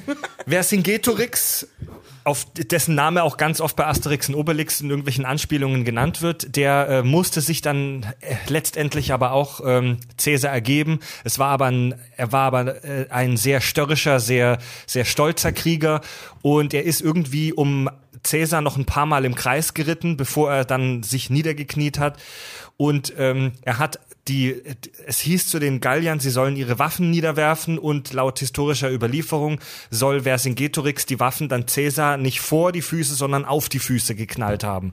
Wo, worauf es Anspielungen bei Asterix und Obelix gibt, besonders in den Comics, wo man sieht, wie Vercingetorix die Waffen dann auf Caesar halt drauf wirft. ja, Okay, cool. genau. Auch etwas, was die Franzosen scheinbar nie überwunden haben. Ja. Der, weißt du, dass sie sich so beugen mussten. Ja, ja. Ja, und Vercin- Vercingetorix wird eben in der französischen Geschichte gerne auch mal so ein bisschen hochstilisiert und zu so einem, zu so einem Nationalhelden Frankreichs dann erhoben. Und die tausendjährige Geschichte Frankreichs und hier bla, das ist aber alles relativ konstruiert, denn wie gesagt, es gab damals nicht das Frankreich. Das war ein Haufen äh, zersplitterter Stämme. So ein bisschen so, eine, so eine Sagengeschichte wie bei uns hier in Hamburg, hier Störtebecker. Ja. Sowas, Ja. Es, gab, es gab doch in Deutschland äh, ein Pendant dazu. Ähm, ah, fuck, wie hieß denn der?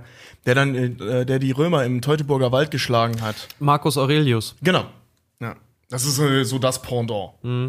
Der auch eine Statue mit einer mit einer Genau. mit einer mit einem Flügelhelm hat. Der ist aber im Gegensatz zu Ver- Vercingetorix. Verzing, Vercingetorix. Ich kann es auch gerade nicht. Äh, äh, der Typ Ja. ähm, geschafft hat. So, der hat die Römer ja zurückgeschlagen. ja. Ja.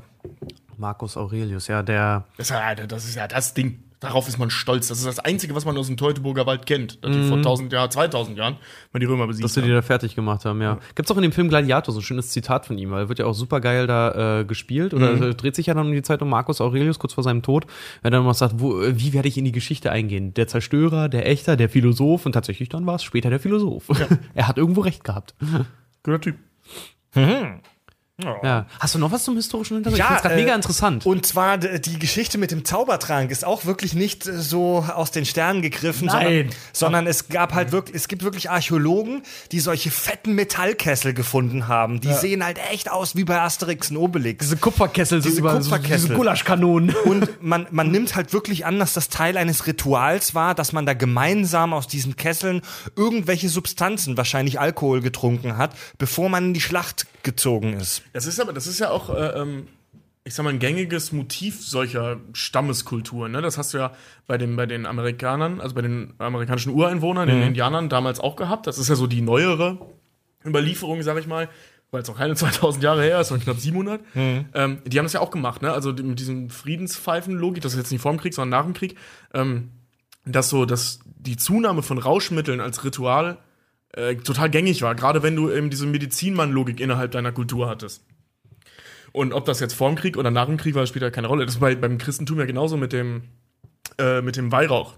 Das ja eben auch THC eben als Wirkstoff enthält. Was, Und echt? Das, ja, ja. Heute das, auch noch? Nein.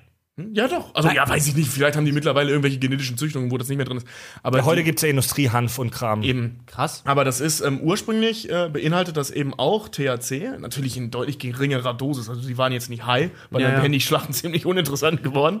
Aber, äh, aber eben so dieses rituelle Berauschen, ähm, das ist das ist Gang und Gäbe gewesen. Du überlegst heute eigentlich ziemlich. Stell mal vor, du würdest heute, wenn Soldaten in den Krieg halt irgendwie ziehen, würdest du denen irgendwie noch vorher so eine Tüte geben, dass sie sich nochmal richtig runterkommen und damit Hey. sie besser schießen können. Die Geschichte der Drogen und die Geschichte des Krieges, die sind eng miteinander verknüpft. Ja. Ja klar, alleine Leistungssteiger, die Nazis ja auch, die hatten ja auch hier irgendwelche Amphetamine äh, und Steroide, dass die Leute im Prinzip rasend, also richtig so rasend wütend geworden sind und schmerzunempfindlich halt, ne?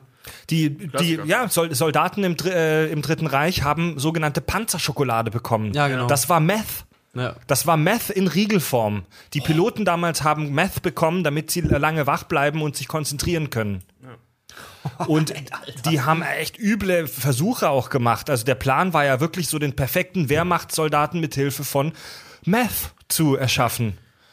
Also dass die, die irgend- irgendwo an der Front, da haben Soldaten teilweise tagelang Drogen genommen, um wach zu bleiben und konzentriert zu bleiben und sind dann äh, teilweise tot äh, zusammengesunken. Und Geil. das war halt auch schon in antiken Zeiten so. Geld gehabt Diese- für Drogen, aber Hitler konnte hier nicht mal ein paar warme Handschuhe einpacken für Russland.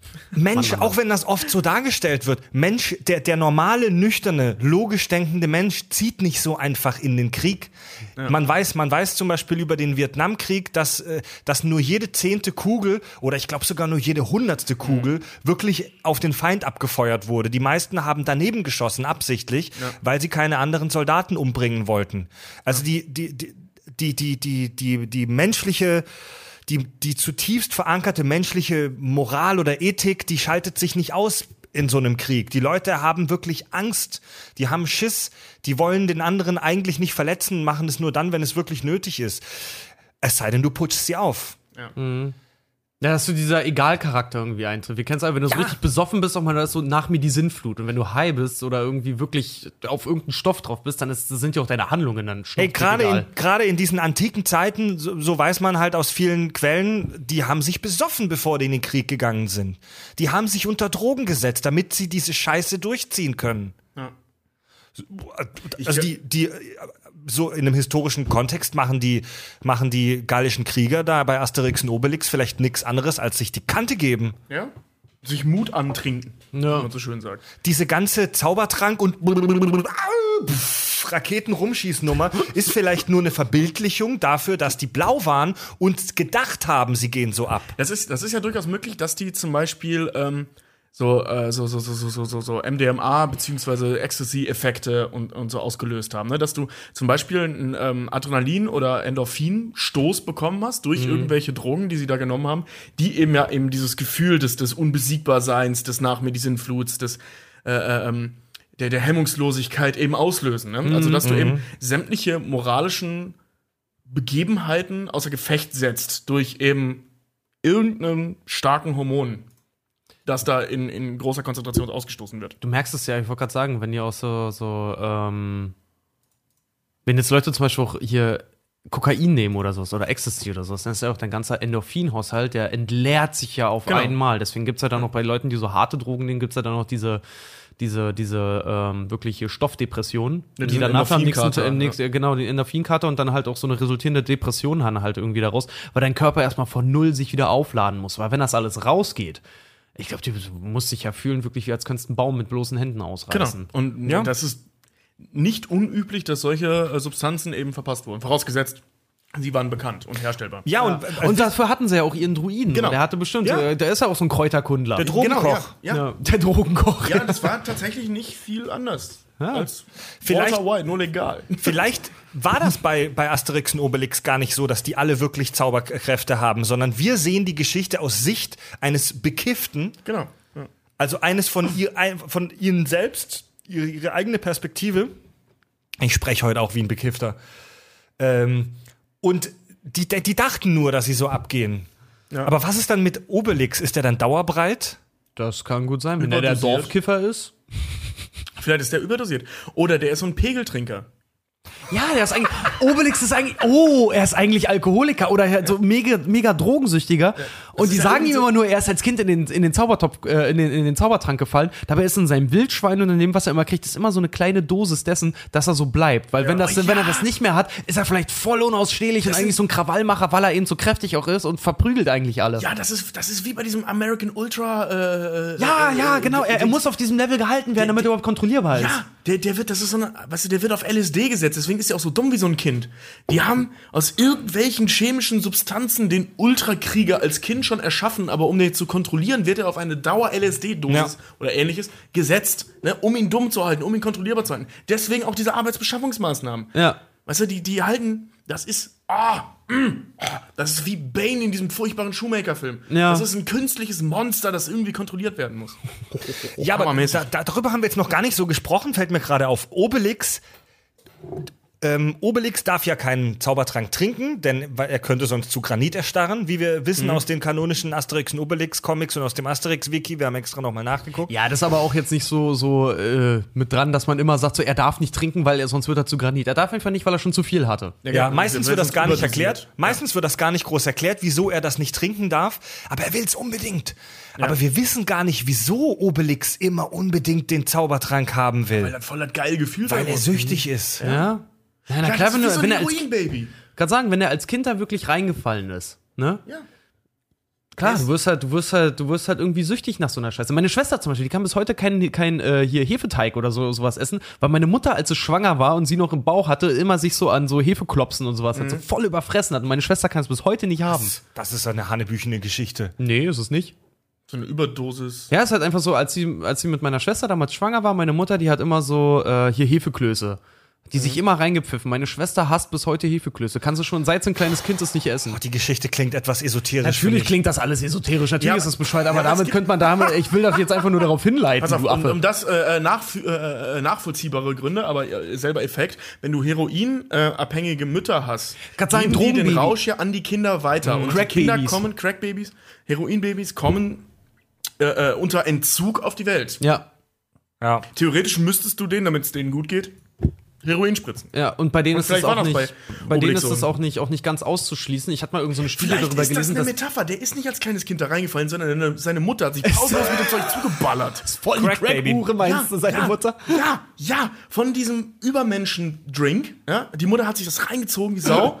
Hat halt ein drogenabhängiges Kind zur Welt gebracht, das aber ultra, also ne, also die genetische Struktur der Mutter wurde durch die übermäßige Aufnahme des Zaubertranks so verändert, dass sie eben dieses zwar abhängige nach diesem Zeug Baby auf die Welt gebracht hat, das aber übermenschliche Kräfte halt eben dadurch hat. Das ist praktisch, als wäre dieses Kind dauerhaft high aufgrund seiner Genetik, aber eben auch abhängig davon, seine Zellstruktur aufrechtzuerhalten über dieses Material. Das ist auch, sie müssen Obelix.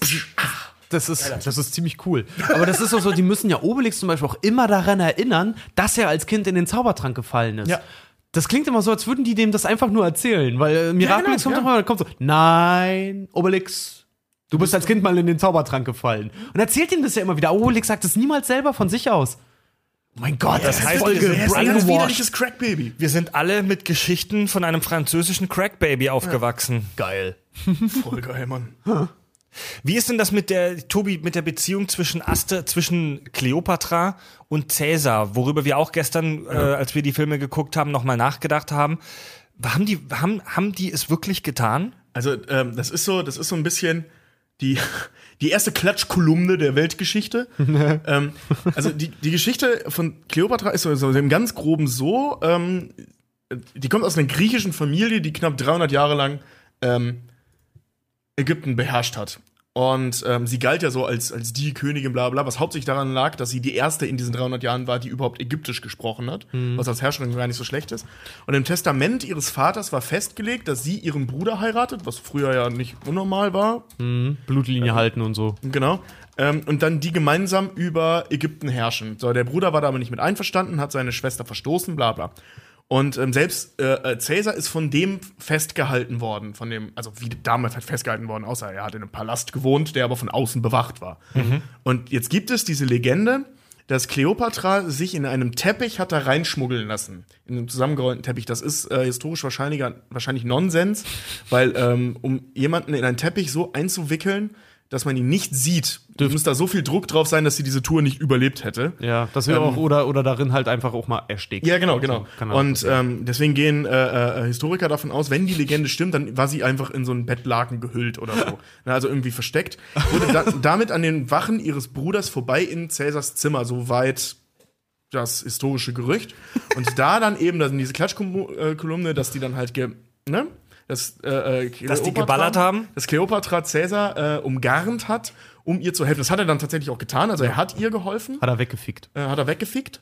Also das weiß man ja eben nicht, aber Ja, was man weiß, kann man ist, jetzt mal was man ausgehen. weiß ist, dass ähm, Cleo, äh, äh, ähm, Caesar dann Kleopatra geholfen hat, äh, die Macht zu stabilisieren. Mhm. So und ähm, das Ding ist übrigens Kleopatra. Diese ganze Nummer mit der Nase, das wird ja bei, äh, bei Asterix ständig gesagt. Oh, Ey, sie hat ein Nase. süßes Näschen, ja. Ja, genau. Ähm, sie muss wohl einen unfassbaren Zinken gehabt haben. Ja. Ähm, also die, die, die Beschreibungen von ihr, die man aus der Zeit kennt, plus die Darstellungen von ihr aus dieser Zeit direkt, nicht die im Stimmt, wir haben, wir haben gestern noch so Bilder gefunden von so nachgemachten Büsten von ihr. Und Genau, aber halt aus, wichtig ist aus dieser Zeit, nicht Ja. die, die später entstanden Genau, wo sind. du dann auch wirklich sehen kannst, die hatte schon, die hat so eine richtige Hexennase Ja, die gehabt. hat so einen richtig ne? fetten Zinken gehabt. Und deswegen ist es ganz witzig, dass sie das in Asterix immer anspielen. So, Ja. hm, sie hatte ein süßes Näschen. Oh, diese Nase. Das, ja, die bestand praktisch nur aus Nase, dieses Gesicht. Also die muss wirklich keine schöne Frau gewesen sein, aber so eine unheimlich charismatische Frau. Ja. Weswegen es nicht unbedingt unrealistisch ist, dass der alte Italiener da so ein bisschen schwach geworden ist. Ähm, es ist aber im Prinzip nur ein Gerücht. Es ist ein nicht beweisbares Gerücht, dass die beiden tatsächlich eine romantische Beziehung hatten. Sie hatten aber auf jeden Fall eine ähm, politische Beziehung, nachdem sie da halt den Bruder, ich weiß gar nicht, ich glaube, sie hat den auch geheiratet danach. Ja, ja. Aber sie musste ihn halt dazu zwingen mit der Hilfe der Römer. Ich find's Und auch- natürlich hatte Caesar äh, ein riesen Interesse daran, weil dieses zwar kaputte, zu dem Zeitpunkt schon kaputte ägyptische Reich, aber trotzdem riesiges ägyptisches Reich, ähm, ihm dadurch natürlich in die Hände gefallen ist. Also er musste es praktisch nicht mehr erobern. Das fand ich aber auch mega geil, halt einfach nur, dass zwei wirklich historisch extrem interessante und wichtige Figuren halt zufällig halt auch noch irgendwie, denen halt auch noch so eine Romanze nachgesagt wird, ne? Ja, gut, ja, wie gesagt, das ist so die erste Klatschkolumne der Weltgeschichte. Deswegen ja, sage ich ja nachgesagt. Aber warum ich auch eben gerade so lachen musste, ich finde diese Vorstellung so geil, weißt du, wenn Cäsar dann da seinen eingerollten Teppich kriegt und rollt den halt so in seinem Schlafgemach raus und da ist so eine total blau angelaufene, erstickt so Kleopatra, die da rauskommt. So, oh. Voll geil, so, so, so, so, ein halbnackter, erstickter Gesichtsgulasch, der dann da drin so voll blau-violett angelaufen Was, schon. was genau ist das? Wer, wer hat sich hier einen Spaß mit mir erlaubt, Leute? Ich kann, also ich, kann mir, nicht cool. ich kann mir echt vorstellen, dass an diesen Geschichten gar nichts Wahres dran ist. Also Ja, wa bestimmt. wahrscheinlich war es die langweiligste nur mögliche Version in der Realität, dass es einfach diplomatische Verhandlungen zwischen zwei Staatsmännern gab. Ja, und sie ist im Prinzip so halb verkauft worden. und, ne? und, die, und die, der, der Pöbel denkt sich dann so eine Geschichte dazu aus. Genau. Also es, ähm, es war jetzt nicht so, dass es zwei Staatsmänner waren, die äh, ähm, sich unterhalten haben, sondern im Prinzip ein verstoßener Staatsmann, also eine, ein Rebellionsanführer, wenn du so willst, oder Anführerin mit einem Staatsmann. Na, also es ist eigentlich eine recht politische Nummer eigentlich. Also, ne? Ach, ich warte einfach, ich warte einfach, bis Netflix das verfilmt und dann glaube ich das nur noch. So. Ja. Schade auf jeden Fall, dass die Asterix-Comics nicht mehr so wahnsinnig oft erscheinen, beziehungsweise nur in, in Jahresrhythmen, aber immerhin kommen noch neue. Ähm, ich finde die mit einem mit 6,50 Euro pro Comic im äh, Schreibwarenladen auch ein bisschen teuer, muss ich sagen, für 40 Seiten, die man da so schnell weghauen kann. Aber Comics sind allgemein halt auch ein bisschen teuer, oder? Ja, finde ich auch. Bei so einem 40-seitigen Batman-Comic zahlst du doch auch mindestens 6, 7 Euro, wenn nicht du sogar mehr. Mehr. Ich habe den, den Graphic Novel äh, hier von, äh, auf dem Arkham Asylum beruht. Der hat 40 Tacken gekostet. Aber das ist halt auch irgendwie, das ist halt auch ein Graphic Sammlerstück. Novel. Ja, aber, ja, aber so Watchmen ist das aber auch so, da kommst du Ich unter wollte grad 30 sagen- Euro, kommst du da nicht weg. Ich wollte gerade sagen, auch hier ist ja auch Fight Club 2, gibt's ja auch so als Graphic Novel, ne? Der kostet auch irgendwie 45 Euro oder so. Aber ich, ja, die find's- Comics ich haben auch eine schöne ich Qualität. Die sind, die sind für, für Comics so, aber die erscheinen ja auch nur monatlich, glaube ich mal, ne? Welche? Asterix? Die Asterix-Comics? Ein paar Jahre mal. Alle paar Jahre. Echt? Ja. Es Okay. gibt, es gibt, wie gesagt, bin da echt nicht 36. bewandert bei den mal, überleg mal, Asterix-Comics. die gibt's seit 59 und es gibt nur 36 Stück. Ja, guck mal, auf der, auf der Rückseite siehst du immer abgedruckt alle, die es gibt. 36. Das sind alle Asterix-Comics, die es auf dieser Welt gibt, seit den 60ern. Also da erscheint nur alle paar Jahre einer und wenn ein neuer Asterix-Comics erscheint, Das ist auch Thema. das ist ein Thema, das ist ein Happening, das ist in den Mainstream-Medien dann auch. Das hab, der, Ich wollte gerade sagen, als der letzte Asterix-Comic kam, das, da hatten sie sogar auch in einer, in einer Zeitung, hatte ich da auch gelesen, so Asterix ist wieder da. Ja. So hatten sie richtig fett Werbung für gemacht. Asterix ist da. Oh, Asterix bei den Schweizern, guck an. Die, wie hießen die nochmal? Helenen? Helvetia. Helvetia. Helvetia. Ja, es gibt auch Asterix äh, in Deutschland, Asterix bei den Goten. Mhm. Darüber haben wir noch gar nicht gesprochen. Der sagenhafte stereotype Rassismus in allen Asterix-Comics. Aus, Die treffen aus der Sicht der, der, der versnobten Franzosen. ja, Die, die treffen ja dann, also die meisten Asterix-Comics, Asterix und Majestia habe ich, wo ich mal das gerade sehe. ja, wo Ja. eine Frau findet. Äh, die meisten Asterix-Comics sind ja Asterix in irgendeiner Nation. Also Asterix und Kleopatra bei den Ägyptern, dann gibt's Asterix äh, bei den Goten, bei den Deutschen, bei den Briten, bei den Normannen, also den Wikingern, bei den Spaniern gibt es, es gibt bei den Schweizern, Marketingtechnisch sehr schlau eigentlich. Also ist irgendwie für jeden Ja. immer mal was dabei. Korsika. Vor allem äh, in jedem Land, was, äh, äh, also gerade Deutsche, da gibt's ja, da, habe ich mal eine Statistik zugesehen oder so, ein, so, ein, so, eine Untersuchung zugesehen. Ähm, Deutsche lieben es, wenn in nicht deutschen Werken Deutsche drin vorkommen. Das ist tot, total abgefahren. Da, da, Deutsche gehen da voll drauf ab, wenn das, so ist. Und gerade Ich finde das auch wir- immer witzig. Ja, ich auch, ja. Und ähm, gerade wenn zum Beispiel Hollywood-Stars Deutsch reden, das ist, das ist der Renner. Ja, ich guck, Und- das gucke ich aber auch Ja, gerne. ich Aber was guck's ich auch mega gerne, ist dieser, dieser Rassismus-Trauer zum Beispiel. Wenn ich in den Nachrichten immer sehe, es gab einen Anschlag in Istanbul, unter den Toten befinden sich auch zwei Deutsche. Ja, genau, ja, ja. Also- ähm, aber wenn, gerade wenn das äh, medial irgendwie umgesetzt wird, äh, deutsche Klischees aufzugreifen, sowas finden wir komisch. Und das, das Ja. ist ja in anderen Ländern äh, nicht anders. Bei uns scheint es nur sehr stark ausgeprägt zu sein, das übrigens. Äh, tatsächlich, wer damit tatsächlich ein Problem hat, äh, die Franzosen, die finden das gar nicht witzig. Nee, die Franzosen nicht witzig. Teilweise finden die das nicht witzig, wenn sie sich selber verarschen, dann ist es cool. Aber wenn andere das machen, sind die sehr schnell beleidigt wohl. Und in Asterix machen die das halt pausenlos, ja. Also allein diese Nummer mit den Briten, die tauchen schon, äh, äh, also die haben ja früher relativ ähnliche Sprachen gesprochen, logischerweise. Und ähm, in Asterix wird das immer so übersetzt, dass die ähm, dann so einen Akzent halt haben. So als würden sie jetzt. Äh, zum Beispiel die, die, ähm, die Römer sprechen im Originalen äh, ganz sauberes, ganz striktes Französisch, also so Amtsfranzösisch. Und die Gallier, also da in dem Dorf, die haben alle so, einen, so so die, diesen, diesen äh, britannischen Akzent. Das Bäuerliche halt einfach. Genau, ja. also die wollten nämlich ähm, hier die beiden, die beiden hier Uderso und und äh, Jacques? Jacques Chirac da, die wollten, die wollten das halt äh, ähm, so, also die wollten nicht Italien gegen, gegen Frankreich darstellen, sondern innerhalb Frankreichs, also innerhalb Galliens, Ja. da die Unterschiede. Ne? Ah, okay. Und ähm, So wie die Arrondissements in Paris. Ja, genau, ja, wie auch immer. Und jedenfalls. Was auch immer Richard gerade gesagt hat. Es sind doch die, es sind doch die verschiedenen, es gibt doch, äh, Paris ist doch aufgeteilt in verschiedene Bereiche, Arrondissements, also Ringe. Ach so. Genau, und okay, dann ist dann halt auch quasi, ja, wenn du so willst, so wie, wie bei einer, bei einer Bahn, so Re Region Ja. 1, Region 2 und so. Und je weiter du nach außen kommst, desto mehr Ghetto und du- desto Mhm. bäuerlicher wird's dann halt auch. Und in der Innenstadt hast du halt auch die Herrschaft quasi. Und ähm, wenn die halt ins Ausland dann fahren, haben die denen halt eben so landestypische Akzente mitgegeben, das in den Verfilmungen logischerweise sehr schön dann immer übersetzt ist. Äh, mit, mit T-Fax, der dann halt mit so einem britischen Akzent Deutsch redet, beziehungsweise Französisch. Und ähm, denen dann so Klischees in die Hand gegeben, wie zum Beispiel, dass, dass die Briten jeden Tag um fünf das Schlachtfeld räumen, um heißes Wasser mit Milch zu trinken.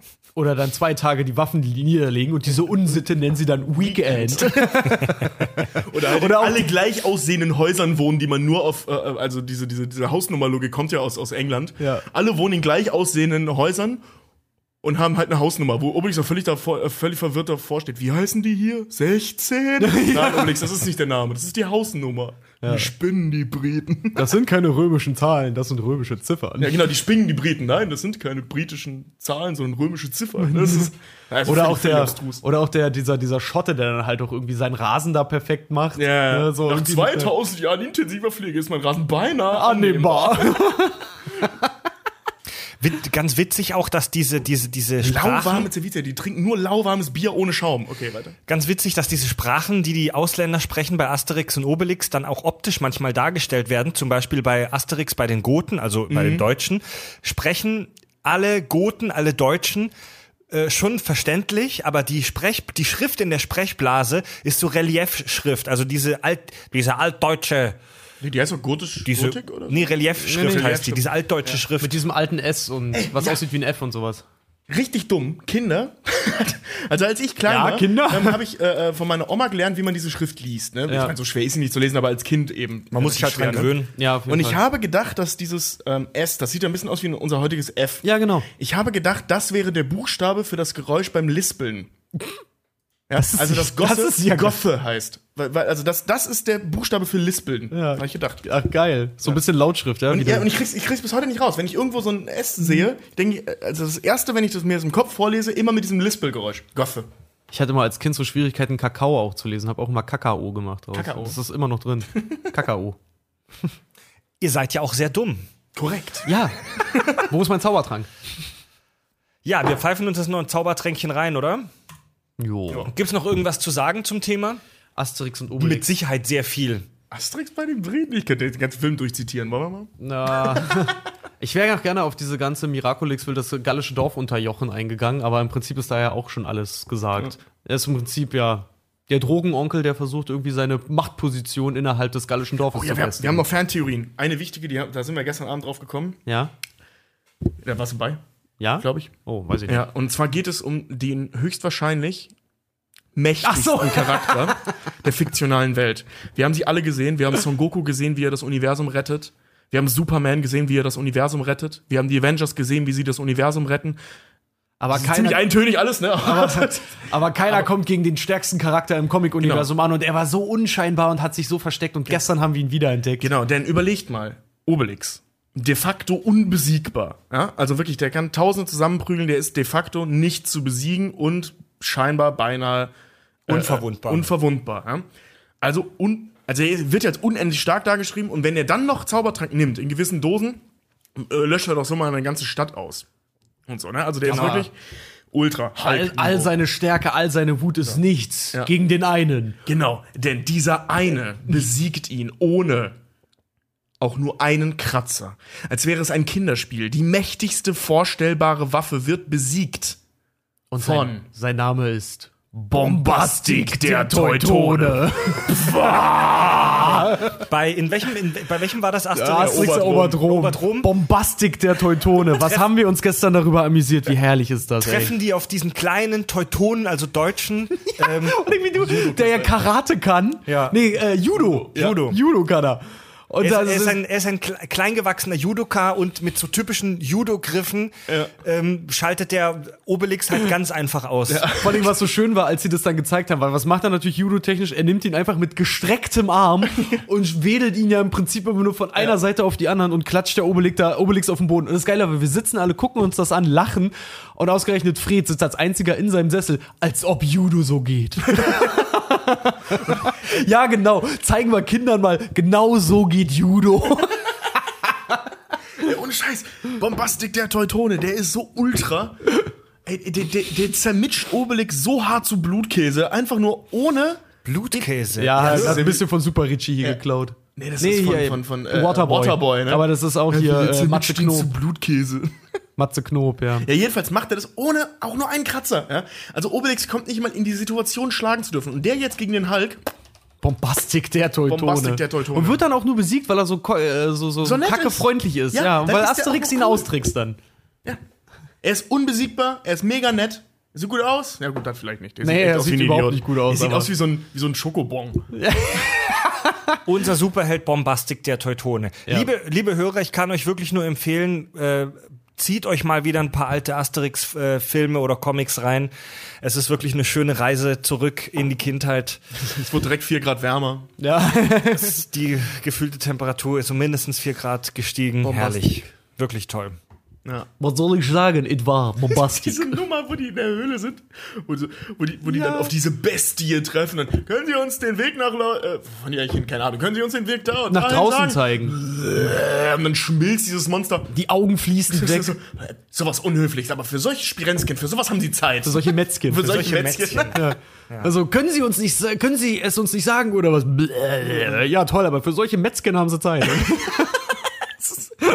Oder auch, weißt du, diese riesige Geisterarmee und Obelix schafft es nicht, sie zu besiegen. Und womit werden sie besiegt? Asterix mega schlecht gelaunt, weil er pennen will. Habt ihr eine Ahnung, wie spät das ist? Aber wir sind doch Gespenster. Ruhe! Der, Der bei, Passierschein A38. in der Welt von Asterix äh, gibt's das gleiche Phänomen wie zum Beispiel auch bei den Simpsons oder vielen anderen Cartoons, dass die in einer Zeitschleife le zu leben scheinen. Denn in diesem Dorf ist es immer 50 vor Christus, immer. Aber sie erleben halt haufenweise Abenteuer. Sie erleben so viele Abenteuer, dass da Jahre ins, äh, ins, ins Land gegangen sein müssen. Aber es ist immer 50 vor Christus in diesem Dörfchen. Oder alle kanonischen Asterix-Abenteuer sind halt tatsächlich innerhalb eines Jahres passiert. Dann waren die aber auf Tour, dann können die nicht wieder zurück nach. Was wollte gerade sagen, dann waren die maximal immer mal eine Woche Gallien da. nach, nach, nach äh, Ägypten hat Was- Was? damals zwei, drei Monate gedauert. Vor allen Dingen, weil sie es ja auch noch zu Fuß machen. Ja, und mit Schiff.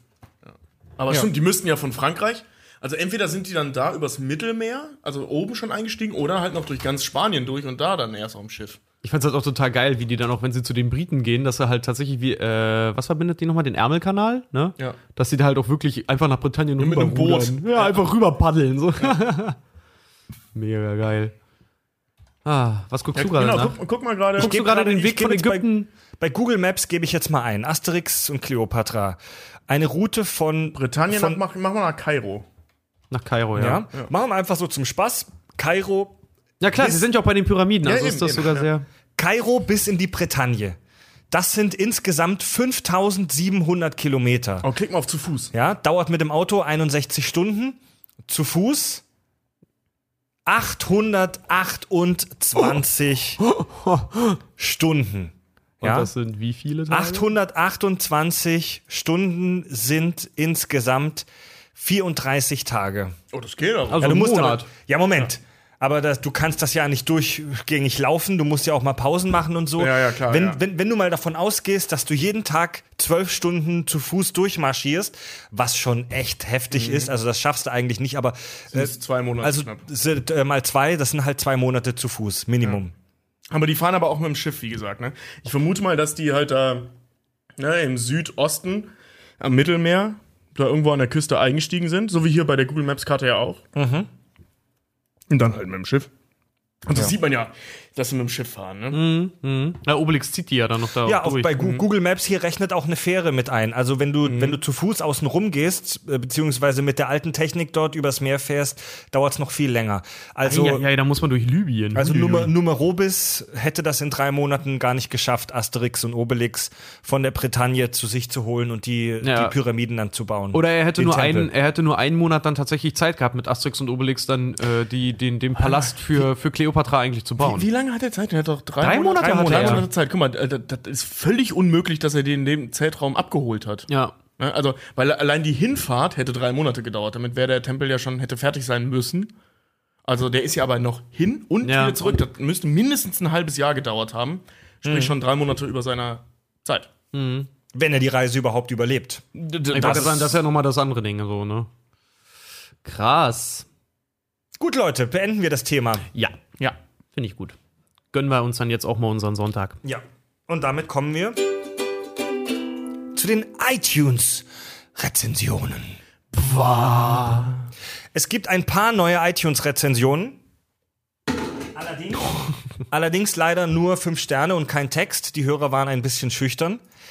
Jetzt hat mir aber Hörer Martin geschrieben. Erbost und er hat sich beschwert bei uns. Okay. Er hat nämlich uns vor zwei Wochen bereits eine iTunes-Rezension gegeben. Die Reptiloiden der äh, Firma Apple haben die aber irgendwie nicht angenommen oder durchgewunken. Die Oh, wird nicht angezeigt. Das ist mir, das ist Seite. mir aber auch mal passiert. Ich habe auch in einem anderen Podcast, habe ich eine Bewertung geschrieben, ist bis heute nicht drin. Ja. Also wir, wir, wir vertreten hier ja allgemein bei den Kack- und Sachgeschichten eh die Meinung, tot, tot, tot dem Apple. ähm, davon gehen wir auch nicht weg. Auch? Martin hat uns seine Rezension einfach jetzt nochmal per per E-Mail über das E-Mail-Kontaktformular auf unserer Webseite ähm, geschrieben und die lese ich jetzt vor. Danke, Martin. Kommt ein Alien auf die Erde. Wie erklärst du ihm die Kack- und Sachgeschichten? Versuchen wir es mal. Regelmäßig treffen sich ein paar Vollblut-Nerds um ein paar Mikros und lockern sich mit einigen Bierchen ihre Zungen. Dann wird zusammen aus Wissen und gefährlichem Halbwissen jede Woche ein großer Topf gequillter Scheiße gekocht, der unglaublich unterhaltsam ist. So erfährt man unter anderem, dass Spongebob gucken auch mit um die 30 noch völlig okay ist und das Konsumieren der Folgen nicht schwul macht, ganz im Gegensatz zu den Teletubbies, nach deren Genussmoderator Fred aufs andere Ufer wechselte. Dennoch kann er Diddelmäuse auf den Tod nicht ausstehen, ein Rätsel dieser Mensch.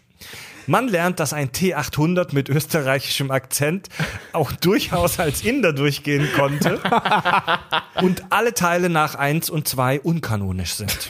Ja, Weil wir das so. gesagt haben. Gelegentlich weiß denke, man nicht, ob mit der, dessen Namen nicht genannt werden darf, der Erzfeind Harry Potters gemeint ist oder ein orangener Twitter-Troll, der es irgendwie zum US-Präsidenten geschafft hat. Moderator Fred versucht meist vergeblich, seinen Job gerecht zu werden, da die beiden Labertaschen Tobi und Richard äh, im Zaum zu halten. Dabei, genau. Mindestens einmal pro Folge versucht er seine Autorität mit der Aussage, ich hasse euch, ihr Arschlöcher, Rückhalt zu verschaffen, was meistens nur bedingt funktioniert. Ja, auch das ist eine Moderationstechnik. Eigentliches Ziel äh, der von der Bioindustrie und durch Douglas Adams Werbeaufträge finanzierten Reptiloiden-Freunde ist es, das Rülpsen wieder gesellschaftsfähig zu machen. Wie fast jeder ihrer Folgen beschreibt auch diese Rezension das betreffende Thema nur unzureichend und wird wohl einen zweiten Teil nach sich ziehen. Ah, sehr schön. Wunderbar. Sehr schön. Besser kann man sich. Chapeau. Da ist er doch der neue Wikipedia-Eintrag. Chapeau, mein Lieber. Aber wirklich, das war eine schöne Zusammenfassung. Du warst bestimmt auch gut in der Schule bei diesen Erläuterungssätzen Ja. immer in Deutsch. Dann kommen wir jetzt zum Hörerfeedback. Zuerst einmal ganz, ganz vielen lieben Dank für unseren Hör Hörer Andreas. Der hat uns nämlich ein tolles Geschenk gemacht, beziehungsweise mir. Schön, toll, Fred. Ja, Danke, du, du Andreas, hast dein Geschenk. danke. Freu dich halt. Da, danke, Endlich krieg ich auch Andreas. mal was hier. ähm, ich halte es jetzt gerade in die Kamera. Ich habe auch vor ein paar Tagen schon ein Foto davon auf Facebook gepostet. Und zwar hat er mit so einer ganz heftigen Maschine, die er zu Hause stehen hat, die Stickereien produzieren kann, mir ein echtes kanonisches Kack- und Sach-Polo-Shirt gemacht Oh in ja. Rot mit Kaki draufgestickt. Man nennt das auch eine heftige Nähmaschine. Das hat er mir geschenkt, hat er mir einfach per Post geschickt. Voll geil. Ja, Und mega cool. ähm, das, ist, das sieht richtig professionell aus. hat uns ja. auch immer Videos geschickt, wie das gemacht wird. Das sah mega geil aus. Ja. Ja. Ich kann es heute nicht tragen, weil es vom Waschen noch nass ist. Ähm, weil ich dachte, wenn ich das einen Tag vor Livestream wasche, wird das trocken bis zum nächsten Tag. Eben bei äh, 80% Luftfeuchtigkeit in Hamburg hat das nicht ganz so geklappt. ich werde es ab sofort bei den Livestreams aber tragen. Außerdem ist im Internet wieder Kaki aufgetaucht. Unser Maskottchen Kaki Brownface hat sich selbstständig gemacht. Schon wieder? Ja. Und schon wieder, er führt ein Eigenleben. Wir laden unser Maskottchen ja nie hier ein zu uns zum Sprechen. Ja, weil er und stinkt. Weil er stinkt, weil er, weil er ein Stück Weil er Kot stinkt ist. weil er ein Klugscheißer ist. Ähm, Oder im wahrsten Sinne des Wortes ja. ein Klugschiss ist. Wir, wir haben ihn, es ist jetzt tatsächlich passiert, dass ein Instagram-Account von ihm aufgetaucht ist. Im Ernst? Ja, es gibt seit kurzem einen Instagram-Account von Kaki Klugschiss, den das werde ich auch wirklich- mal verlinken. Das gibt's doch nicht. Das Und das ist du, halt, oder? es gibt ihn halt wirklich. Das hat wirklich jemand gemacht. Das ist ja hier. Ja. Alter. Also ich, ich werde das mal linken die nächsten, verlinken die nächsten Tage. Das müsst ihr euch echt mal reinziehen. F Fällt sowas eigentlich unter das Urheberrecht? Und er hat mir, er hat mir auch geschrieben. Krass. Hallo Fred, ich habe jetzt meinen eigenen Instagram-Account, habe schon Bilder hochgeladen, da kommen aber noch mehr. Bin gerade mit meinem Kumpel Andy in Irland. Wenn du magst, könnt ihr mir ja folgen, nicht nach Irland, sondern auf Instagram. Haha. ihr findet mich unter k.klugschiss, okay? k.klugschiss, jetzt adden. Äh, es dürfen mir auch alle anderen folgen, die mich mögen. Schöne Grüße auch an Tobi, Richard und die Pforzheimer. Bleibt schön kack und sachlich. Euer Kaki. PS, hab euch natürlich auch eine Karte geschickt.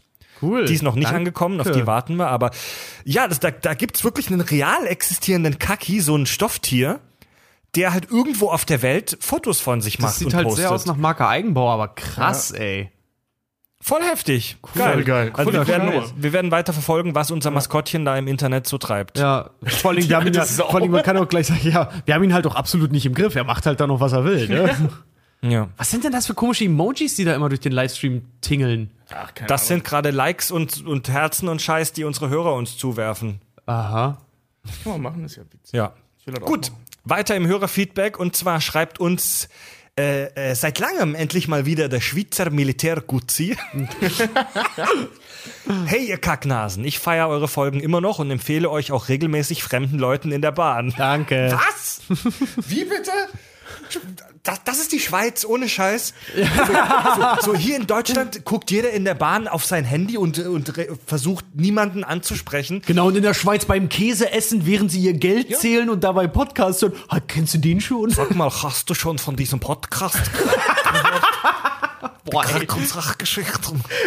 gekocht. Ja. Schmeckt grad gut. Ist Als- cool, ey. Also der, der Schweizer Militärguzzi schreibt als Themenvorschlag 13 Reasons Why, weil ohnehin alle darüber reden, würde mich euer Senf dazu auch mal interessieren. Wäre vielleicht äh, nicht ganz so lustig, aber allemal interessant. Liebe Grüße aus der Schweiz SMG. 13 Reasons Why. So eine neue Serie habe ich noch nicht Hab ich auch geguckt. noch nicht Nee, auch nicht. Soll der Shit sein? Ich habe es noch nicht geguckt. Okay. Kommt noch. Vielleicht, vielleicht. Dann schreibt Okay, schreiben wir auf die Liste mal. Ja Andy K aus M. Ganz viele Hör von unseren Hörern heißen irgendwie Andy, oder? Es ist alles dasselbe. Ich glaube, das machen die aus Gag einfach nur. Die nennen sich dann alle Andy K. Andy S. K. aus M schreibt, hallo ihr Saftrillen und schöne Grüße aus Irland nach Schon 14. wieder. Ach so, das ist, oh, das ist vielleicht der, das ist vielleicht Kaki Brownface. Ist das vielleicht sein, ist das vielleicht sein Geheim, seine geheime Identität, Andy K. aus M? Kann ja sein. Kann gut sein, Nach wenn das sein 14 alter Ego ist. Er ist wie Batman mittlerweile. Wir wissen es nicht. Nach 14 Tagen ohne K&S, die Dexter-Folge muss ich verschieben, weil ich die Serie noch nicht gesehen habe. Oh. Endlich wieder gepflegter Audiodurchfall. Hab nach sechs Minuten, Stichwort Lederlappen, schon wieder auf dem Boden gelegen. Ach so, das ist in Bezug auf die Batman-Folge. Ja. Danke dafür, das hat mir gefehlt. Fette Grüße.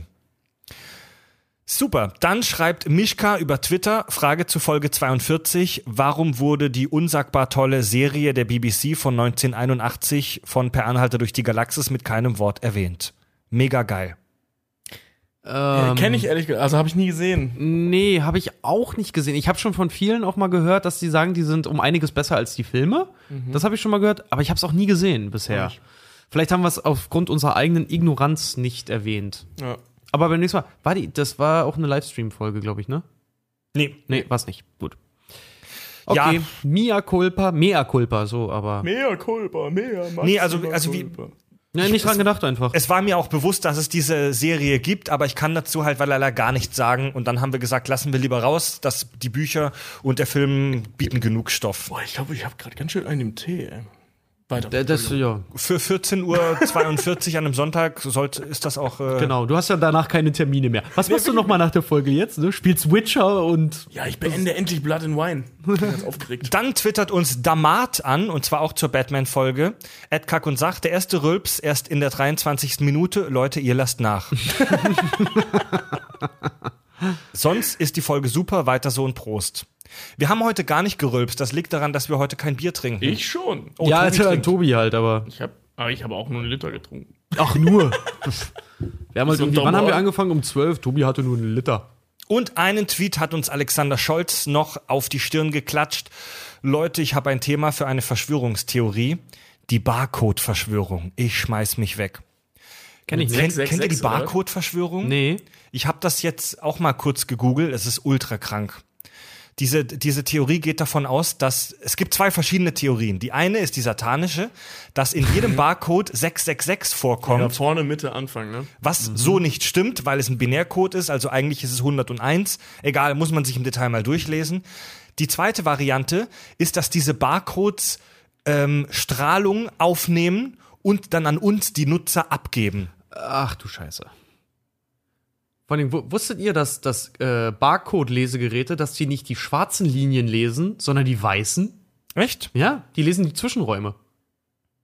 Also auf jeden Fall wissen wir jetzt, dass die Barcodes auf solchen Produkten Strahlung an uns abgeben. Aber ich habe damit gerechnet, ehrlich gesagt. ja, ich muss Ja. ganz ehrlich, fragen wir Xavier Naidoo der weiß ja bestimmt mehr drüber. Ja, den, den wollten wir jetzt einladen. Oh Gott, bitte nicht. Aber der vertraut uns nicht, weil wir nicht an Chemtrails glauben. Wir machen unsere eigenen Chemtrails. Gut, Leute, wir machen Feierabend, ne? Ja, besser ist das. Vielen Dank für alle, die im Livestream waren. Ähm, es, es war ein Experiment jetzt, sage ich mal, Sonntagmittags. Es haben trotzdem einige zugeschaut. Vielen Dank dafür. Das nächste Mal machen wir wieder eine, eine, eine christliche Zeit aus. Ja. Und ähm, Vor allem dann noch nicht auf den Sonntag. So, wer, wer guckt sich Sonntag sowas an- eigentlich an? Ich bin schon erstaunlich, wie viele überhaupt zugeguckt haben. Also, coole Sache dafür erstmal. dann beenden wir diese chillige Folge. Oh ja. Tobi, Richard und Fred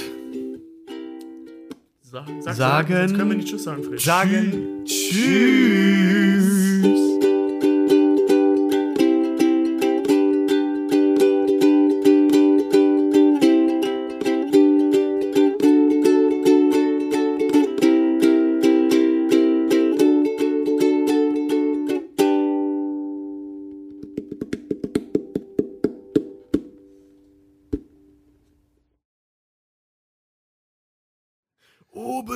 Beim Teutates werde wieder Obelix. Wir haben gar nicht über den Aberglauben gesprochen. Welchen Aberglauben? Die haben Dass ja der von- Himmel ihnen auf den Kopf Das fällt? Einzige, vor dem sie Angst haben, ist ja, dass ihnen der Himmel auf den Kopf Und fällt. das hatte ich gestern Abend ehrlich gesagt auch ein bisschen. Ey, ey, Plan, Plan von diesem Podcast war auch niemals, die Gallier schwach aussehen zu lassen. Weißt du?